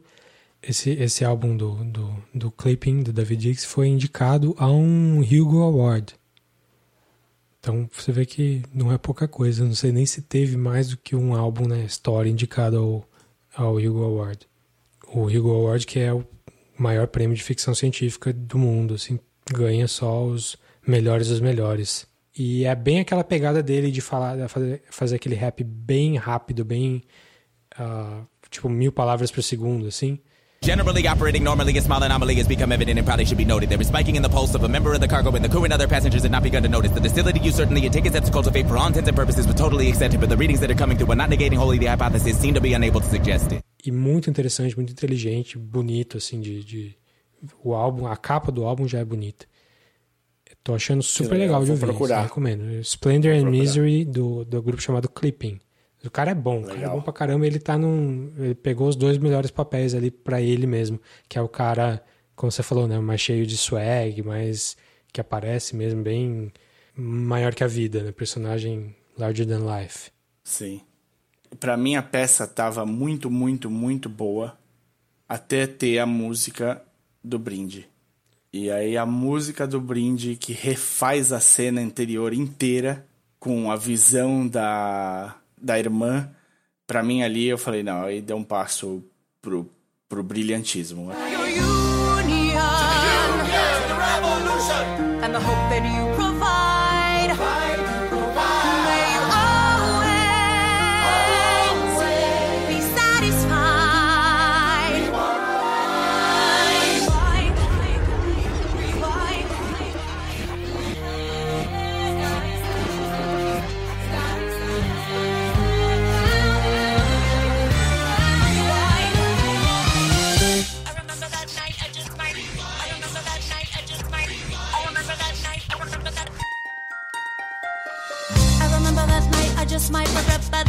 night for the my days. I remember those soldier boys tripping right over themselves to win our praise. I remember that dream like candlelight, like a dream that you can't quite place. But Alexander, I'll never forget the first time I saw your face. Até ali era uma coisa super boa já. Eu já tava muito feliz, as músicas eram maravilhosas. A hora que veio essa música, eu falei, ah, tá, foda-se.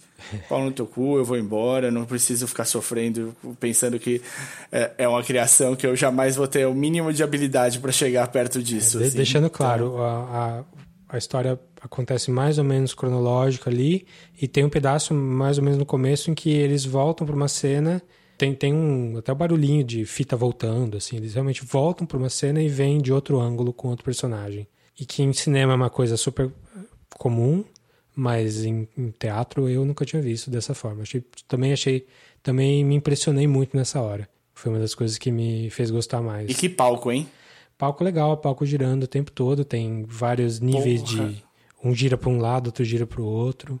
Não, e aí teve uma hora que eu tive uma impressão, falei, mano, essas meninas elas estão se mexendo de um jeito estranho. E elas devem estar. eu pensei, sabe o que elas devem estar usando? Elas devem estar usando aquele sapato com rodinha, porque tá muito leve o movimento. E aí eu vi que é o palco, não são elas. Elas só estão na posição certa, na hora certa, no lugar certo. E eu, puta que pariu, que coisa boa. Que, que fico feliz pra caramba de terem gravado e de terem colocado no, no- na Disney Plus e com a chance de muito mais gente ver que não. Quanta gente não teve essa opção, né? Que, que queria. Então acho que é um, um impacto maravilhoso, assim. Vale, vale muito a pena.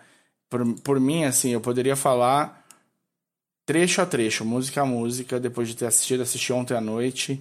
Tá super vivo, assim. Eu saí já meio que cantando algumas músicas depois do. Sim, até de manhã. Eu- de Acordei, eu assistir. também assisti ontem à noite. Eu acordei com músicas na cabeça. As músicas são realmente muito boas. Mas teve coisas que eu não gostei tanto, assim. Tipo o quê? Na- Assim, e aí é culpa minha total, porque eu não sou um cara de musical da Broadway.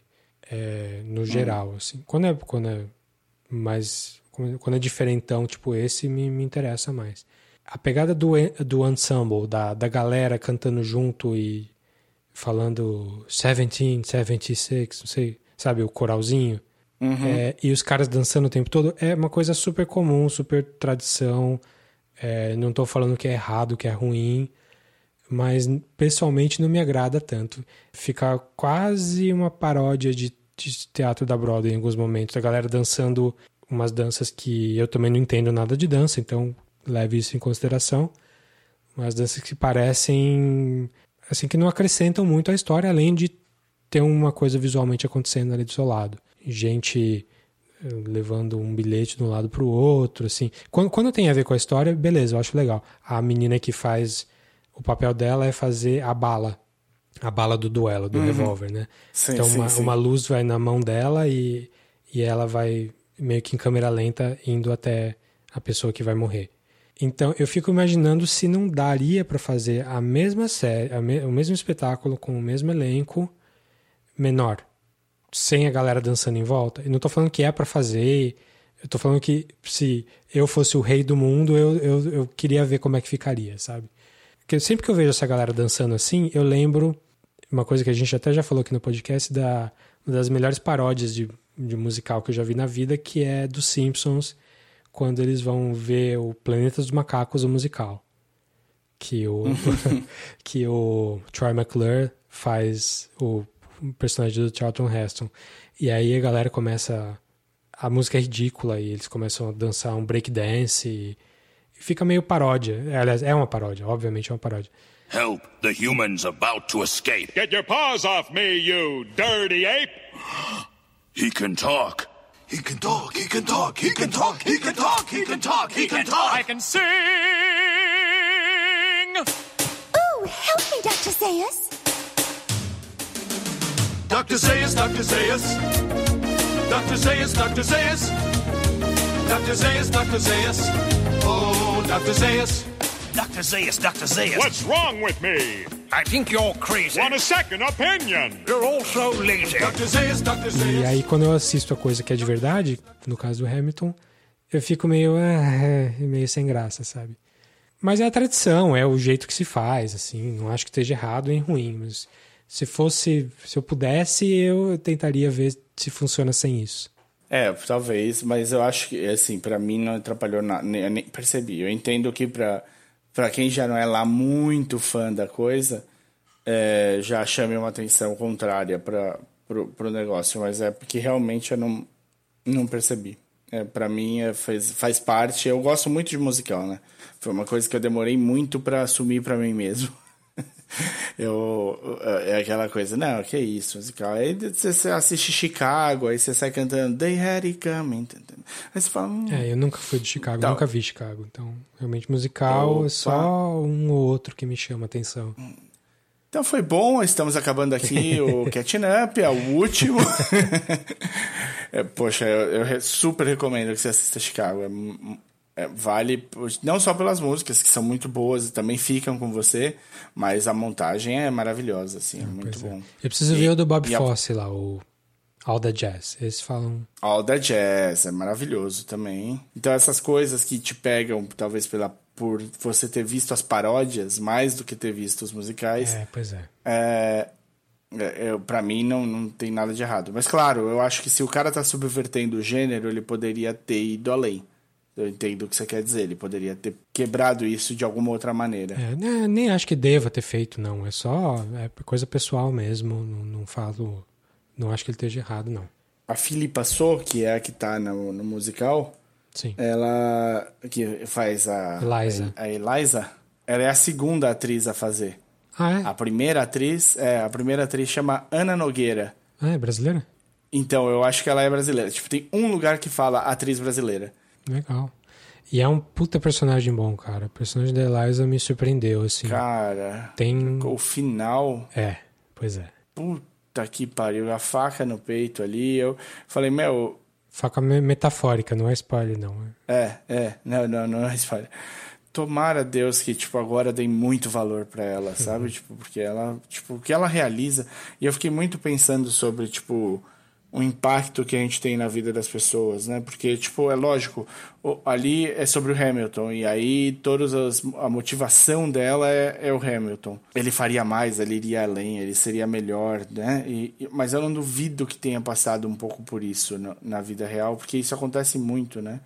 E, e olha o potencial, o absurdo de potencial que ela tinha e que não estava sendo usado para tudo que ela podia fazer e que, tipo, uma tragédia bizarra e absurda levou ela a ir além, a, a, fazer, a construir tudo que ela construiu. É um puta personagem. Os 50 anos de vida dela depois, eu gostaria muito de, de saber mais, assim. Eu achei bem legal. Pois é. Então, tem mais coisa pra falar nesse sentido de, de, de temas de história, porque os personagens são todos muito redondinhos. Dá pra ver um foreshadow ali no começo que aparece no final. Tem eles mudando de, perspectiva, de, de, de estilo de vida e, e, e como que isso afeta. Mas aí acho que entra muito em, assim, spoiler. E acho que não- a gente não precisa falar aqui, porque vale você viver isso Ah, vale. antes de, de, de conversar sobre. E eu acho assim, o, o, o foreshadowing é, é complicado em alguns momentos, não, não sempre, mas é complicado. No, no Hamilton eu quase não, não eu senti, eu entendo do que você quer fazer, falar, mas eu acho que é leve em relação a muitos outros foreshadowings que a gente viu por aí. Ah, eu acho bom, Agora- acho realmente muito bom. Sim, é, é bem feito, né? É bem feito. É, tem muita coisinha do tipo, o personagem não, não tinha aquela idade que aparece na peça, ou não tava ali naquele. não tava no bar naquele dia, mas em linhas gerais ele é bem pesquisado pelo que eu, que- pelo que eu ouvi, assim. Mas o que vale mesmo é. se O cara, se o cara não existisse, já seria uma grande peça. Sim, É assim, é é aquilo que você falou lá no começo, né? É incrível que esse cara existiu de verdade. É, Perfeito, mas é se ele não existisse, ele seria um grande personagem de qualquer forma. assistam, eu acho que faz um bem pra alma o, Hamilton. É um trabalho ímpar, tá de tipo super parabéns assim. Eu não tenho nem é, é, não sei se, vou, se a gente vai ter um outro grande musical no mesmo nível enquanto estamos aqui é. nessa vida. Você quer falar das mini polêmicas que estão rolando aí de gente dizendo. Tem muita gente falando que, poxa, adoro o Hamilton e tal, mas parece que o Hamilton surgiu num mundo muito diferente do que a gente está hoje, de um jeito que deixa a, a peça com viés mais negativo Datada. hoje em dia. Assim, é uma coisa não só datada, mas o jeito com que se trata o personagem, essa apropriação, será que hoje valeria fazer? Eu tô vendo muita gente falando desse tipo de coisa. Eu não sei nem se eu, se eu tenho muita opinião sobre isso, assim. Eu não vi nada, então eu não sei o que falar. Eu tô ouvindo a primeira vez agora, assim, nem tinha parado pra pensar sobre, mas porra, super acho que se você tiver um, um falar assim, ó, tem de ser falado, tá tendo toda uma polêmica em volta do Hamilton por causa disso, disso e disso. Não, acho que a gente nem chegou a tá ainda uma uma percepção pessoal sobre o assunto, então É coisa só do tipo, coisa do tipo, ah, o George Washington é um grande herói da peça. E beleza, ele é um grande herói, figura histórica e tal. Mas a gente tá no meio de uma situação em que estão derrubando estátua à torta e direito. Inclusive do Uhum. Washington.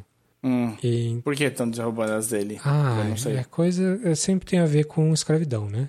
Uhum, É, não, é uma época fértil. O Thomas Jefferson Pra- pra é isso. famoso, tinha muitos escravos, inclusive na peça eles citam isso, né? Claro, é Virgínia, né? É. Mas enfim, o George Washington é também desse tipo de coisa, e aí estão derrubando o estátua do George Washington, mas o cara na peça é o grande herói, é o. Enfim, é quem ele foi, quem é a figura histórica que todo mundo conhece. E isso de uma maneira geral, assim. E ele, ele era de Virgínia também, né? Sim, também era do Sul, sim. Então, a, a grande sacada, o que estão falando é esse tipo de coisa. Será que eles quiseram subverter tanto na época, mas hoje parece inocente? Hoje pa- parece que eles deviam ter ido mais a fundo, pesquisar a moral dessas pessoas e ser mais críticos. Eu não sei, assim, eu acho que peça saiu em 2015 e eu acho que ela já foi groundbreaking o suficiente, já foi inovadora e diferente. Sempre dá pra melhorar tudo, né? Também não vou falar que não dá, mas porque essa peça tem tanta coisa boa, não precisa ficar focando no- nos pequenos errinhos assim. Sim, mas eu vou, vou- eu vou vamos falar só assim por cima, só para não deixar passar também, por- porque se a gente deixa passar, alguém pode chamar a gente justamente, faz um episódio falando sobre é, é, Black Lives Matter e tudo mais, e no episódio seguinte finge que não tem nada disso e se emociona com o George Washington cantando. Mas aí é o George Washington sendo feito por atores negros e. Sim, Enfim, sim, ele, ele já dúvida. tem uma, um comentário nesse sentido. O filme, a, a peça já tem uma opinião crítica, não é o livro de Mas escola é só com o vagabundo. Thomas Jefferson, né? É, ninguém fala do George Washington. É, Isso é. sim. Enfim. E dado a situação que vivemos agora e tal, vale destacar que o comentário que ele faz pro Thomas Jefferson vale também pro George Washington. Os dois são de Virgínia. O George Washington relembra ele sobre isso. Então, é, eles são do sul dos Estados Unidos e o sul dos Estados Unidos era escravocrata, né? Então a grande questão é, Então- estão questionando, será que em, poxa, faz cinco anos que, o- que o Hamilton entrou em cartaz, é, o mundo já mudou tanto em que hoje talvez o- a- essa peça não seria feita, ela precisaria ter mais crítica, ou, ou realmente não dá para ter alguém, não dá para ter uma peça em que os Founding Fathers são vistos de uma maneira positiva no geral, tem que ser totalmente crítica. Eu acho que a discussão é meio. A gente está no calor do momento, acho que não é bem assim. A peça é muito avant-garde nesse sentido. Ela já, ela já traz um monte de crítica que não tinha antes dela. Pelo menos não de uma maneira tão ofensiva, assim, tão mainstream. Então eu acho que é um pouco picuinha demais, assim. Por mais que as críticas sejam válidas, poxa, a gente não pode, não pode endeusar pessoas porque pessoas são falhas, inclusive essas pessoas específicas. O filme, o filme, a peça já trata desse assunto, só talvez não vá tão fundo, porque o, a intenção da peça era outra, era mostrar esse casting trocado, citar a escravidão, citar essas coisas, essas críticas todas, inclusive o Hamilton não tinha escravos, era crítico da escravidão, mas também não fez tanto quanto poderia ter feito quanto a isso. O Lima Manuel Miranda falou isso recentemente. é uma das questões da, da, da peça. Talvez pudesse ter sido melhor explorada, mas assim, tudo bem. É, tá, acho que a, a coisa está sendo explorada. É um meio que um passo de cada vez. Assim. A peça foi feita no meio do, do segundo mandato do Obama, que, Uhum. em que as coisas estavam. As coisas não tinham pegado fogo ainda. As coisas foram pegar fogo É. no ano seguinte, né? E a gente caminhava para um outro futuro, né? Um futuro mais integrado, um futuro. Tinha uma esperança, né? No ar, era um período bom, eu acho. Pois é. É, né, a primeira montagem off-Broadway dela acho que é de 2013, então é ainda mais, mais antigo. Precisa saber olhar para a arte feita à sua época, né? Também. Pois é. Não, não é desculpa de tratar alguém errado e tal, mas também vamos aproveitar o que essa peça traz de bom, inclusive nesse sentido. No sentido mais progressista e tal, de, de rever papéis. A peça faz isso. Talvez ela não faz tudo que ela poderia ter feito, porque nunca vai fazer tudo que poderia ter feito. Uhum. Hamilton, bom. Bom. Vamos pro, pro último? Vamos pro último. Vamos falar de um filminho que ninguém dava nada, que acho que continua não dando nada, mas quem viu gostou. É, um filme gostoso, um filme gostosinho. E a gente tá deixando esse por último porque é pra gente poder falar de spoilers. Então vamos falar de um filminho de sci-fi pra gente poder falar de spoiler. A gente vai, vai falar dele pré-spoiler e aí a gente marca e fala mais especificamente das histórias, da, da, da questão da trama. Um filminho que apareceu do nada chamado The Vest of Night. Sci-fi, claramente homenagem ao Twilight Zone, escancaradamente homenagem ao Twilight Zone. Mas também uma homenagem ao Spielberg e o Contatos Imediatos Isso, ali, ele né? é uma mistura em termos de temas e até um pouco de estilo de Twilight Zone com, com contatos imediatos, com Close Encounters. Bastante isso. Só que ele é, ele vai mais na pegada episódio de TV. E ele é sobre uma cidadezinha. Cayuga, no, em New México. Então, Cayuga. eh, começa aí a, a, a referência ao Twilight Zone. Cayuga é, era o nome da produtora do Rod Serling no Twilight Zone. Pronto. Então, uma cidadezinha no interior ali do, do Novo México, é isso? Do Novo México. Acontece tudo em uma noite só, em que dois alunos, na na verdade, uma aluna de uma escola e um cara um pouquinho mais velho, mas ainda bem jovem, que trabalha na rádio local, tem uma conversa mais ou menos longa e presenciam fatos estranhos acontecendo na noite. Number, please.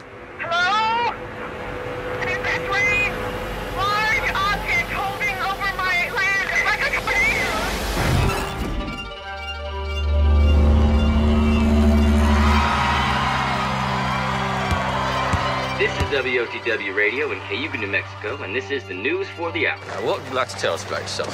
I don't know. Cool, aren't you like some big science girl? Tell me about science.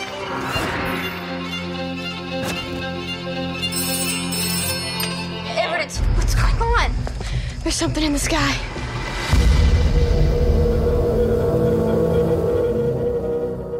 É, é difícil falar o plot, né? Porque Sem entregar nada, é. o filme começa com. Primeiro ele começa numa tela de TV, como uma, te- uma tela de TV bem anos 50, bem a moderno... Tubão. modernosa anos 50 de tubo, como se fosse um programa de TV, que é uma variação do nome Twilight Zone. Paradox Theater. Paradox Theater, que é basicamente Twilight Zone diferente. Sim. Só que aí, ao invés de ele ter uma estrutura de episódio de TV normal, ele vai acompanhando por 25 minutos a um evento na escola. Eles vão ter um jogo de basquete gigante. Vão ter um jogo de basquete você e a câmera acompanha muito de longe, e aí é uma das grandes coisas do filme. Você nunca, por, por muito tempo, você não vê a cara das pessoas. A câmera está sempre acompanhando de longe o que está acontecendo, e as pessoas vão falando, e a câmera vai, vai indo junto com elas para dentro do, do ginásio, para fora, no estacionamento, andando na rua. E você só vai meio que absorvendo a quem são os personagens e o que, que é, qual que é o estilo de vida ali, o que, que tipo de assunto eles conversam. Ah, a tecnologia, esse rádio que eu tenho funciona desse jeito. Você não sabe muito para onde o filme tá indo aí, né?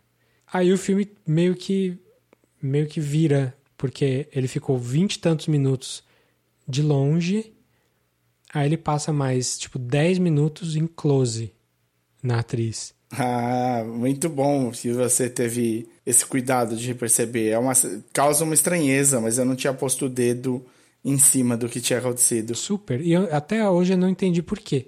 É, eu entendo a, a linguagem da coisa, né? Poxa, é legal, o cara tá brincando com linguagem. Tá mostrando o pessoal de longe, agora tá mostrando o pessoal de perto. E tem um, um, um pedaço ali em que a tela tá escura e você só ouve o que tá acontecendo. Então é esse tipo de filme, antes de falar de spoiler e nada e tudo, é um filme que vai brincar muito com, com O formato. com o formato, exatamente. Ele é um filme que faz presta homenagem a muitas coisas, ele brinca muito com o formato, ele tem um andamento que muda também, né? Ele, ele começa um pouco mais lento e de repente ele fica quase sem parar, né? Ele tem uns momentos de tensão muito, muito interessantes, assim, a câmera viajando pela, pela cidade como se fosse um... Também não sei, ele faz um, um, um one take shot, assim. No começo tudo bem, o one take shot acompanhando as pessoas é meio simples. Mas ele tem um momento ali em que a, a câmera viaja pelo cenário, e é um cenário gigantesco, assim, parece que eles construíram uma cidade só para isso mesmo, sem corte nenhum. A câmera vai, deve ter muita computação ali no meio também, bem disfarçada, mas eu acho que tem. Uhum. Então dá pra ver que o cara, o, o diretor, é por isso que o filme salta aos olhos, porque o diretor se exercitou muito ali. Ele trouxe o. Ele, ele abriu a maleta de truques ali, ele usou um monte. E muito bem é- feito, assim. É isso que dá pra. dá, dá vontade de acompanhar o, o que, que o diretor vai trazer depois. Então vamos vender o filme, só para antes de fazer o, o- o- a parte de spoilers. Filme nostálgico, né? Ele se passa em 1950, ele vende. É, É mais pro fim dos 50, né? Na década de 50. é, mas na é década de 50, é o que eu errei na hora de falar. 58, Ele- 59, não fala exatamente, mas é por aí. Ele é um mistério, né? Flerta com o drama, flerta com o sci-fi, mas o principal dele é um mistério. É que Twilight Zone teve vários tipos de episódios, né? Esse seria um mais voltado para conspiração governa- governa- governamental, alienígenas, uma coisa meio arquivo X, assim. Tem uma pegada Sim. arquivo X. Só que É, no setting de- dos anos e ele 50. te deixa e ele te deixa no ar a maior parte do tempo com você se questionando. Ele brinca muito com o formato, né? Essa coisa de, de você ter sequências inteiras com a tela preta e, e, e- e você sendo obrigado a ouvir como se fosse um programa de rádio mesmo, que é justamente o Andrew Patterson, eh, que é o diretor. Esse é o primeiro filme dele, não é? Se eu Sim. não estou enganado. Sim. Mas antes disso, ele dirigiu vários filminhos sobre o Oklahoma City Thunder, porque ele é de Oklahoma. E o Oklahoma City Thunder é o time de basquete de lá. E é legal que ele colocou, né, de certa maneira, o, o, o esporte que ele estava que ele tava cobrindo antes no filme, que é o, o jogo de basquete que vai ter na cidade. Mais alguma coisa? Tá na Amazon Prime, é da Amazon, certo? Sim, é da Amazon. É um filminho, assim, um filme. É, eu diria que ele é despretensioso se ele não fosse pretensioso. ele, é, ele, ele é um filme é, que, que não se propõe a ser. a mudar a sua vida, mas ele é muito inteligente, é um filme mais, mais cerebral, assim. É, ele é engraçado, tem coisas, tem piadas no meio, tem, tem momentos divertidos, tem momentos de tensão. Mas ele é um filme para você que gosta de cinema mesmo, de, de, de pensar filme. É, quase seria um, um filme do, do Christopher Nolan, num scale menor ainda do que o Following, que é o primeiro filme dele. Assim. Num, num- numa escala mais boa. baixa. E se Boa você gosta do tema, se você gosta de Twilight Zone, se você gosta de Close Encounters, se você gosta de eh, X-Files, abraça, vai lá. Ah, não coloca para deixar passando, não. Presta atenção, porque é, é, é legal você você trabalhar o seu cérebro junto com o filme, ver, ver o que, que o diretor tá querendo te passar ali. O que mais Maravilha. podemos falar? Eu acho que de- antes de spoiler, acho que tá ótimo. Você gostou dos atores, no geral? Eu gostei, e meio desconhecidos, né? O que, o que você achou do, do casting? Eu não manjava porcaria nenhuma. Também, não conheço ninguém, ninguém, ninguém. Nenhuma pessoa já tinha visto outros lugares. A, a menina principal, que faz adolescente, tem um currículo grande, porque ela era atriz criança, um monte de coisa de tipo Nickelodeon da vida.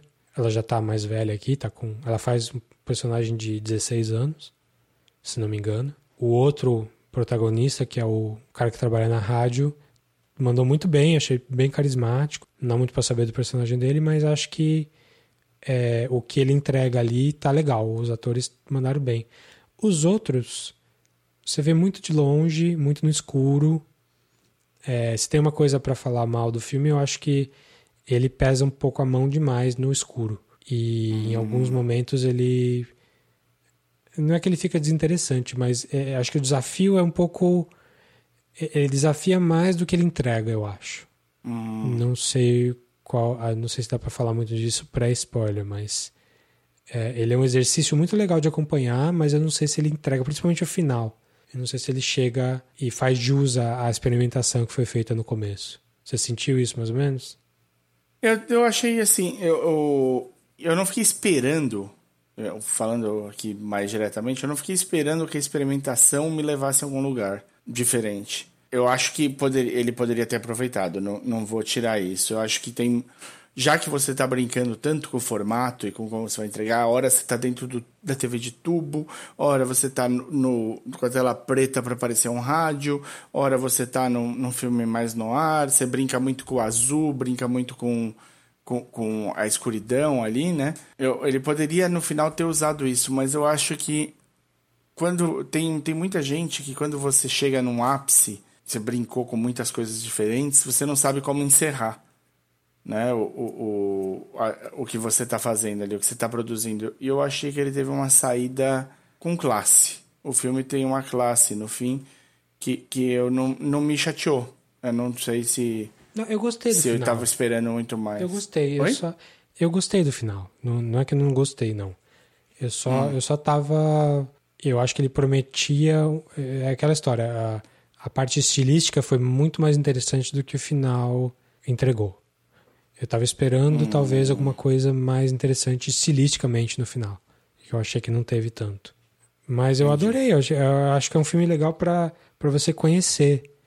Mais do que carregar pra vida, assim. É, é- parece um, um para um primeiro filme, para um, um diretor estreante, é um, um- é um achado, assim, é uma grande coisa. Mas eu acho que o melhor filme dele ainda vai acontecer. Vamos lá, vamos falar, va- vamos terminar essa venda. Quando você assiste esse filme, é indicado pra quem? Que momento? Pra quem é, é aquilo, você tem que gostar de cinema, você tem que gostar de, de sci-fi, Twilight Zone e, e Close Encounters, assim, gostar da parte, da parte, não necessariamente técnica, mas da parte mais cerebral da coisa, assim. É, não é um filme pra você ver à toa, acho que tem que estar meio focado ali e tentar decifrar. Não é super misterioso nem nada, mas você vai ver, é, é um filme muito diferente, então você tem que estar preparado para um, uma experiência diferente.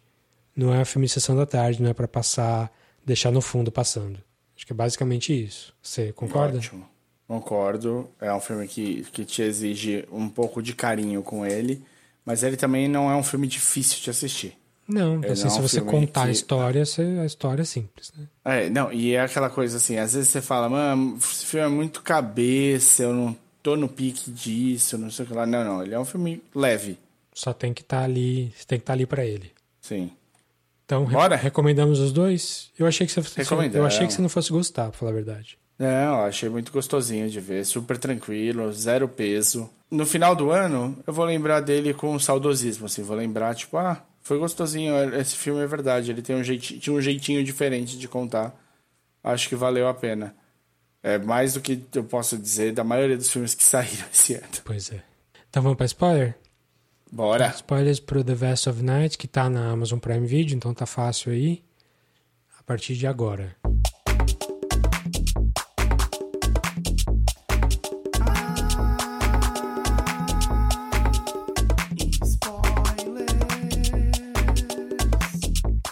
Então, você não achou. Assim. Eu, eu vou falar uma coisa, achei uma bosta. Só pra zoar, né? Depois que. Vendeu, vendeu. O cara vai assistir, acha horrível, entra aqui e vê que eu já achava horrível, né? Na verdade.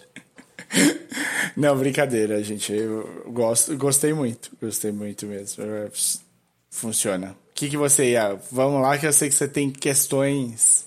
Burning questions. Não, sobre. é, aquela, é aquilo que eu tinha falado. É, eu acho que ele, ele é muito interessante estilisticamente, mas eu acho que algumas coisas ele planta e não, não colhe. As, transiçõezinhas com efeito de TV ali, eu não entendi por quê, sinceramente. Ah, é uma homenagem ao Twilight Zone, mas só isso? Por que, que tem Sim, hora é. que, que entra a TV, aquele efeitinho de, de episódio velho de TV? A abertura e o final eu até entendo, apesar de achar muito na cara. Mas mesmo, mas as transições ali, realmente não, não vi muita necessidade, sinceramente. É, eu, eu fiquei com a impressão de que era uma opção estilística no final. É, mas. Mas- Mas que, que, que- Por quê, né? Entendi, Sim. é uma, é uma opção estilística, mas. A gente tá muito acostumado com uma leitura semiótica da coisa, né? E, e completista. A gente gosta que, a, que, que tenha um trabalho em cima. O, o- se você tá pondo algo. É, é aquela coisa do fotógrafo. O fotógrafo fala muito sobre isso, né? Mais da metade da foto é o que não tá na foto, né? Sim. O, O recorte. O, o recorte. Então, se você tá pondo alguma coisa lá, você tá fazendo isso de maneira proposital. E se tem uma se é proposital, se tem uma propositura em usar tal tal pedaço, por que que você tá usando, né? E eu entendo você ficar com essa sensação de tipo, porra, se você tá usando, tem motivo e onde é que esse motivo é só esse, é tão pouco assim? É, Eu acho que tudo tem motivo, assim, pode, pode, não ser, pode não ser um motivo bom, mas, assim, a, a, a escolha foi feita. Então, ah, vou deixar cinco minutos de tela preta só com áudio, Uhum. Pra mim funciona, porque você tá, primeiro tá sendo colocado no lugar de quem tá ouvindo aquela história, você tá sentindo o que eles, tá eles estão sentindo, e você tem que, e tem toda aquela história do rádio de você construir uma coisa na sua mente de uma maneira muito mais poderosa do que ela seria se você visse. Que isso é um poder do rádio, podcast e tal, que é inimitável. Beleza, entendi essa escolha, faz sentido, tem mais de um motivo pra isso. O começo do filme com a galera super de longe e a quase totalidade do filme, a- o pessoal muito no escuro sem poder ver o rosto, eu acho curioso, mas eu não sei se eu entendo muito o motivo. As transições de tela de TV, eu não vejo motivo, sinceramente. Eu acho que um filme ficaria melhor se não tivesse. Mas talvez tenha um motivo e eu não sei. Se o cara talvez não explicar um dia. Não vi nenhuma entrevista É, dele. mas eu acho, eu acho uma isso eu acho sobre uma coisa assim, é sempre legal ver a explicação, a entrevista, é, da onde veio e tudo mais, mas eu acho que a arte tem de conversar diretamente com quem ela, quem, quem aceita. Isso tem de valer para qualquer nível de compreensão. Ela tem que existir em si mesma, né? Ela não precisa, não, Sim. não, não precisa ter nota de mais nada. É. Então eu acho, eu- a minha sensação é que assim, se desagradou é, esse, se desagradou esse, esse pedaço, é, mesmo que ele te dê 30 motivos, ele desagradou já de primeira. Então talvez ele tivesse de re- repensar como melhorar isso para uma próxima para um próximo filme. E eu tenho quase certeza que ele vai pensar e esse é um, porra, o primeiro filme, né, cara? Pelo amor de Deus, eu acho que tipo se ele não cometesse erro nenhum, ia ser estranho, você não acha? Sim, claro. Então, É, não, mas é assim, tô falando, tô pegando coisinhas pra falar mal, mas não acho que é, que é que é ruim, que estraga o filme nem nada. Só achei excessivo. Uhum. O final é meio que previsível, você achou? o final é previsível, não, É, não- ele não é um filme que prima pelo nível de mistério que ele tem, nem nada. Ele deixa mais ou menos claro do que ele vai tratar desde o começo, que- desde que o mistério começa, né? Porque o começo, na verdade, não tem exatamente esse o mistério todo, né? O, o que o que vai fomentar. O comecinho é só para apresentar os personagens e o que eles têm. Nós temos isso aqui para trabalhar, beleza? Então vamos trabalhar com isso daqui. Mas eu não fiquei triste também de ser óbvio. Sei. É, não, é que assim, Não- ele, não ele tem uma pegada de Twilight Zone, mas ele não tem o final. E não tô nem falando do final do twist. Não precisa ter twist, mas ele não tem aquela pegada um pouco mais cínica do Twilight Zone, eu acho. Hum, Eu acho que ele propõe uma coisa Maple, The Monsters Are Doing on- in Maple Street, que é aquele episódio maravilhoso do Twilight Zone em que a cidade vai ficando paranoica sem saber o que está Uhum. acontecendo e o final Uhum. tem um semi-twist ali, mas não muito, em que você tem uma, uma- uma- meio que uma moral da história, tipo, olha, você mexe um pouquinho e as pessoas já começam a ficar paranoicas só por uma provocação mínima e acabam se matando. É, esse filme não tem nada disso, assim. O final não, o filme só acaba. Ah, aconteceu, eles foram abduzidos. Mas e aí? O que, que isso quer dizer para a história do filme como um todo? Os experimentos militares trouxeram. são ruins porque eles prejudicam a vida das pessoas. E, sei lá, sabe? Não, eu, eu- não tirei nada Não, do não tem- filme não além tira, não de- se da tira. experiência. É, então, talvez por isso que eu tenha falado que ele é um filme gostosinho, mas que ele não, não te faz. é, não, não, não muda a sua vida, ele não vai. Ele é um filme gostosinho. É um filme pra você ver e ficar de boa e aceitar que valeu ali e tal. Eu gostei das interpretações. o- Os dois principais estão bem, não tem nada, nada muito demais. Aquela senhorinha que eles visitam também tá super bem. Eu acho que Super se creepy, né? fosse é, é creepy. Então, e aí eu acho que ele perde, ele perde uma oportunidade muito boa.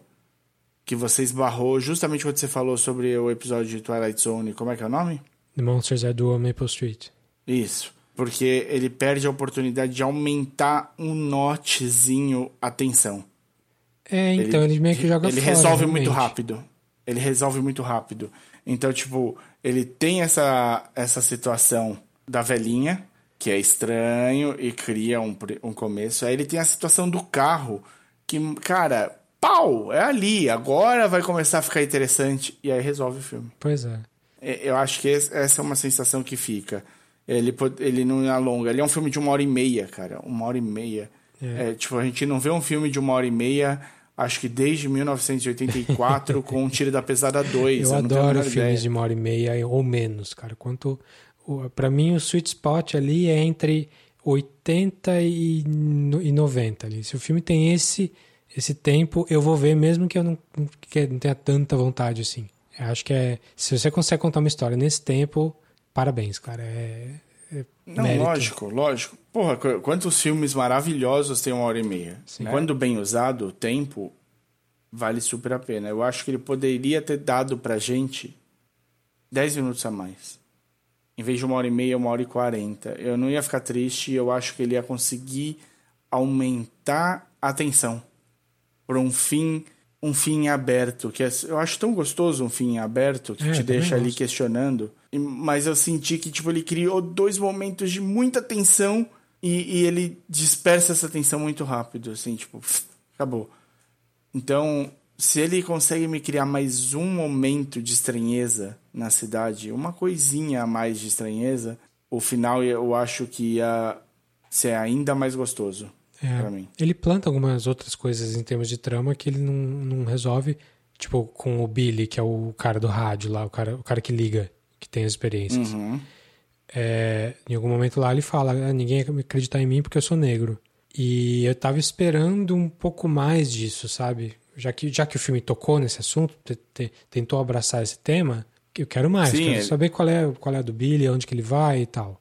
Ou sei Eu lá. achei super interessante essa ideia de pegar minorias para coisas em que para diminuir a credibilidade deles para coisas acontecendo. Pois Eu achei é. muito muito interessante como proposta, especialmente na década de 50, 60, essa essa época, né? Hoje em dia espero, torço, eu sou um otimista que a gente caminhe para tempos melhores. Mas nessa época era exatamente assim. Outra coisa que, é, sei lá, o filme também não explora nada, mas o final, eles são abduzidos, mas não, é só, não são só os dois. O bebê é abduzido também. Sim. e me, aí que me deu uma dor no coração. Tipo, caramba, o bebê, cadê o bebê? Onde que o bebê foi? Isso que me deu mais... É, a continu- é o The Vest of the Night 2, é, só com o bebê. Só com o bebê. Já tô aqui, vou escrevendo o roteiro e mando pra ele. Fim do ano tá gravado já. Mas é gostosinho, é um filme gostosinho de ver. Ele não muda a vida de ninguém, mas é. Muda a vida do que- diretor. Ah, isso sim, sem dúvida. O cara Eu fez um bom mudou- trabalho ali. Eu acho que ele com certeza se vendeu bem. Eu acho que dá pra esperar novos projetos do, desse, do, do, do diretor. Como é que é o nome dele mesmo? Eu acabei de falar. Ah, Andrew Patterson. Andrew Patterson. Então é isso. Gostamos, vejam. É, se você gosta dessa história toda de Vest of Night aí de Twilight Zone, a segunda temporada do Twilight Zone reboot do, do Jordan Peele já está Já foi Saindo. toda, já saiu toda no CBS All Access nos Estados Unidos e em algum momento ela vem pro Amazon Prime brasileiro. São 10 episódios também? 10 episódios já saíram todos. Se você tem pressa, dê um jeito de assistir ou com Posso dar um spoiler? VPN e tal. Dá um spoiler. E quando for sair na Amazon Prime, a gente vai ter aqui um especial Twilight Zone. A gente vem prometendo esse ser um dos- especial há muito tempo. É um dos Porque- temas que eu quero falar desde que a gente começou o podcast, que eu adoro. É um assunto Vamos muito querido de- pelos dois. E nada melhor da do que ter uma clássica. temporada nova chegando. Pois é, vamos fazer. Maravilha. Então, é, se você gosta dessa night, vá atrás do Twilight Zone Season 2 aí, vejam e se preparem, porque a gente também vai falar sobre isso. Se cuidem, não vão ao cinema, não saiam só se super necessário. Eu sei que é dificílimo, dificílimo se manter em quarentena por tanto tempo. Qualquer coisa, entre em contato com a gente nas redes sociais, se quiserem discutir, conversar sobre qualquer assunto, a gente está aqui também. E aí, se o E- filme sair, se o Tenet sair em agosto, você vai? Fala aí Não, pra acho- gente. É, se você falar, vou. Tô, tô, tô tão empolgado, e a gente tá empolgado, mas tô tão empolgado que eu vou. Eu alugo a sala inteira de cinema só pra mim. Bom, aí você. Aí é outro nível, né? aí eu não sei, mas talvez dê pra fazer. Pois é. E você pode achar a gente tanto no e-mail, no podcastcatchingup.gmail.com Como no Facebook, no facebook.com/barra podcastcatchingup. ou no Twitter e no Instagram, que a nossa handle é a mesma, que é o arroba podcatchingup. E pra, se você quiser falar ou comigo ou com o Davi pessoalmente, eu sou o arroba o desinformante no Twitter. E eu sou o arroba dedonato. Maravilha. Ficamos por aí.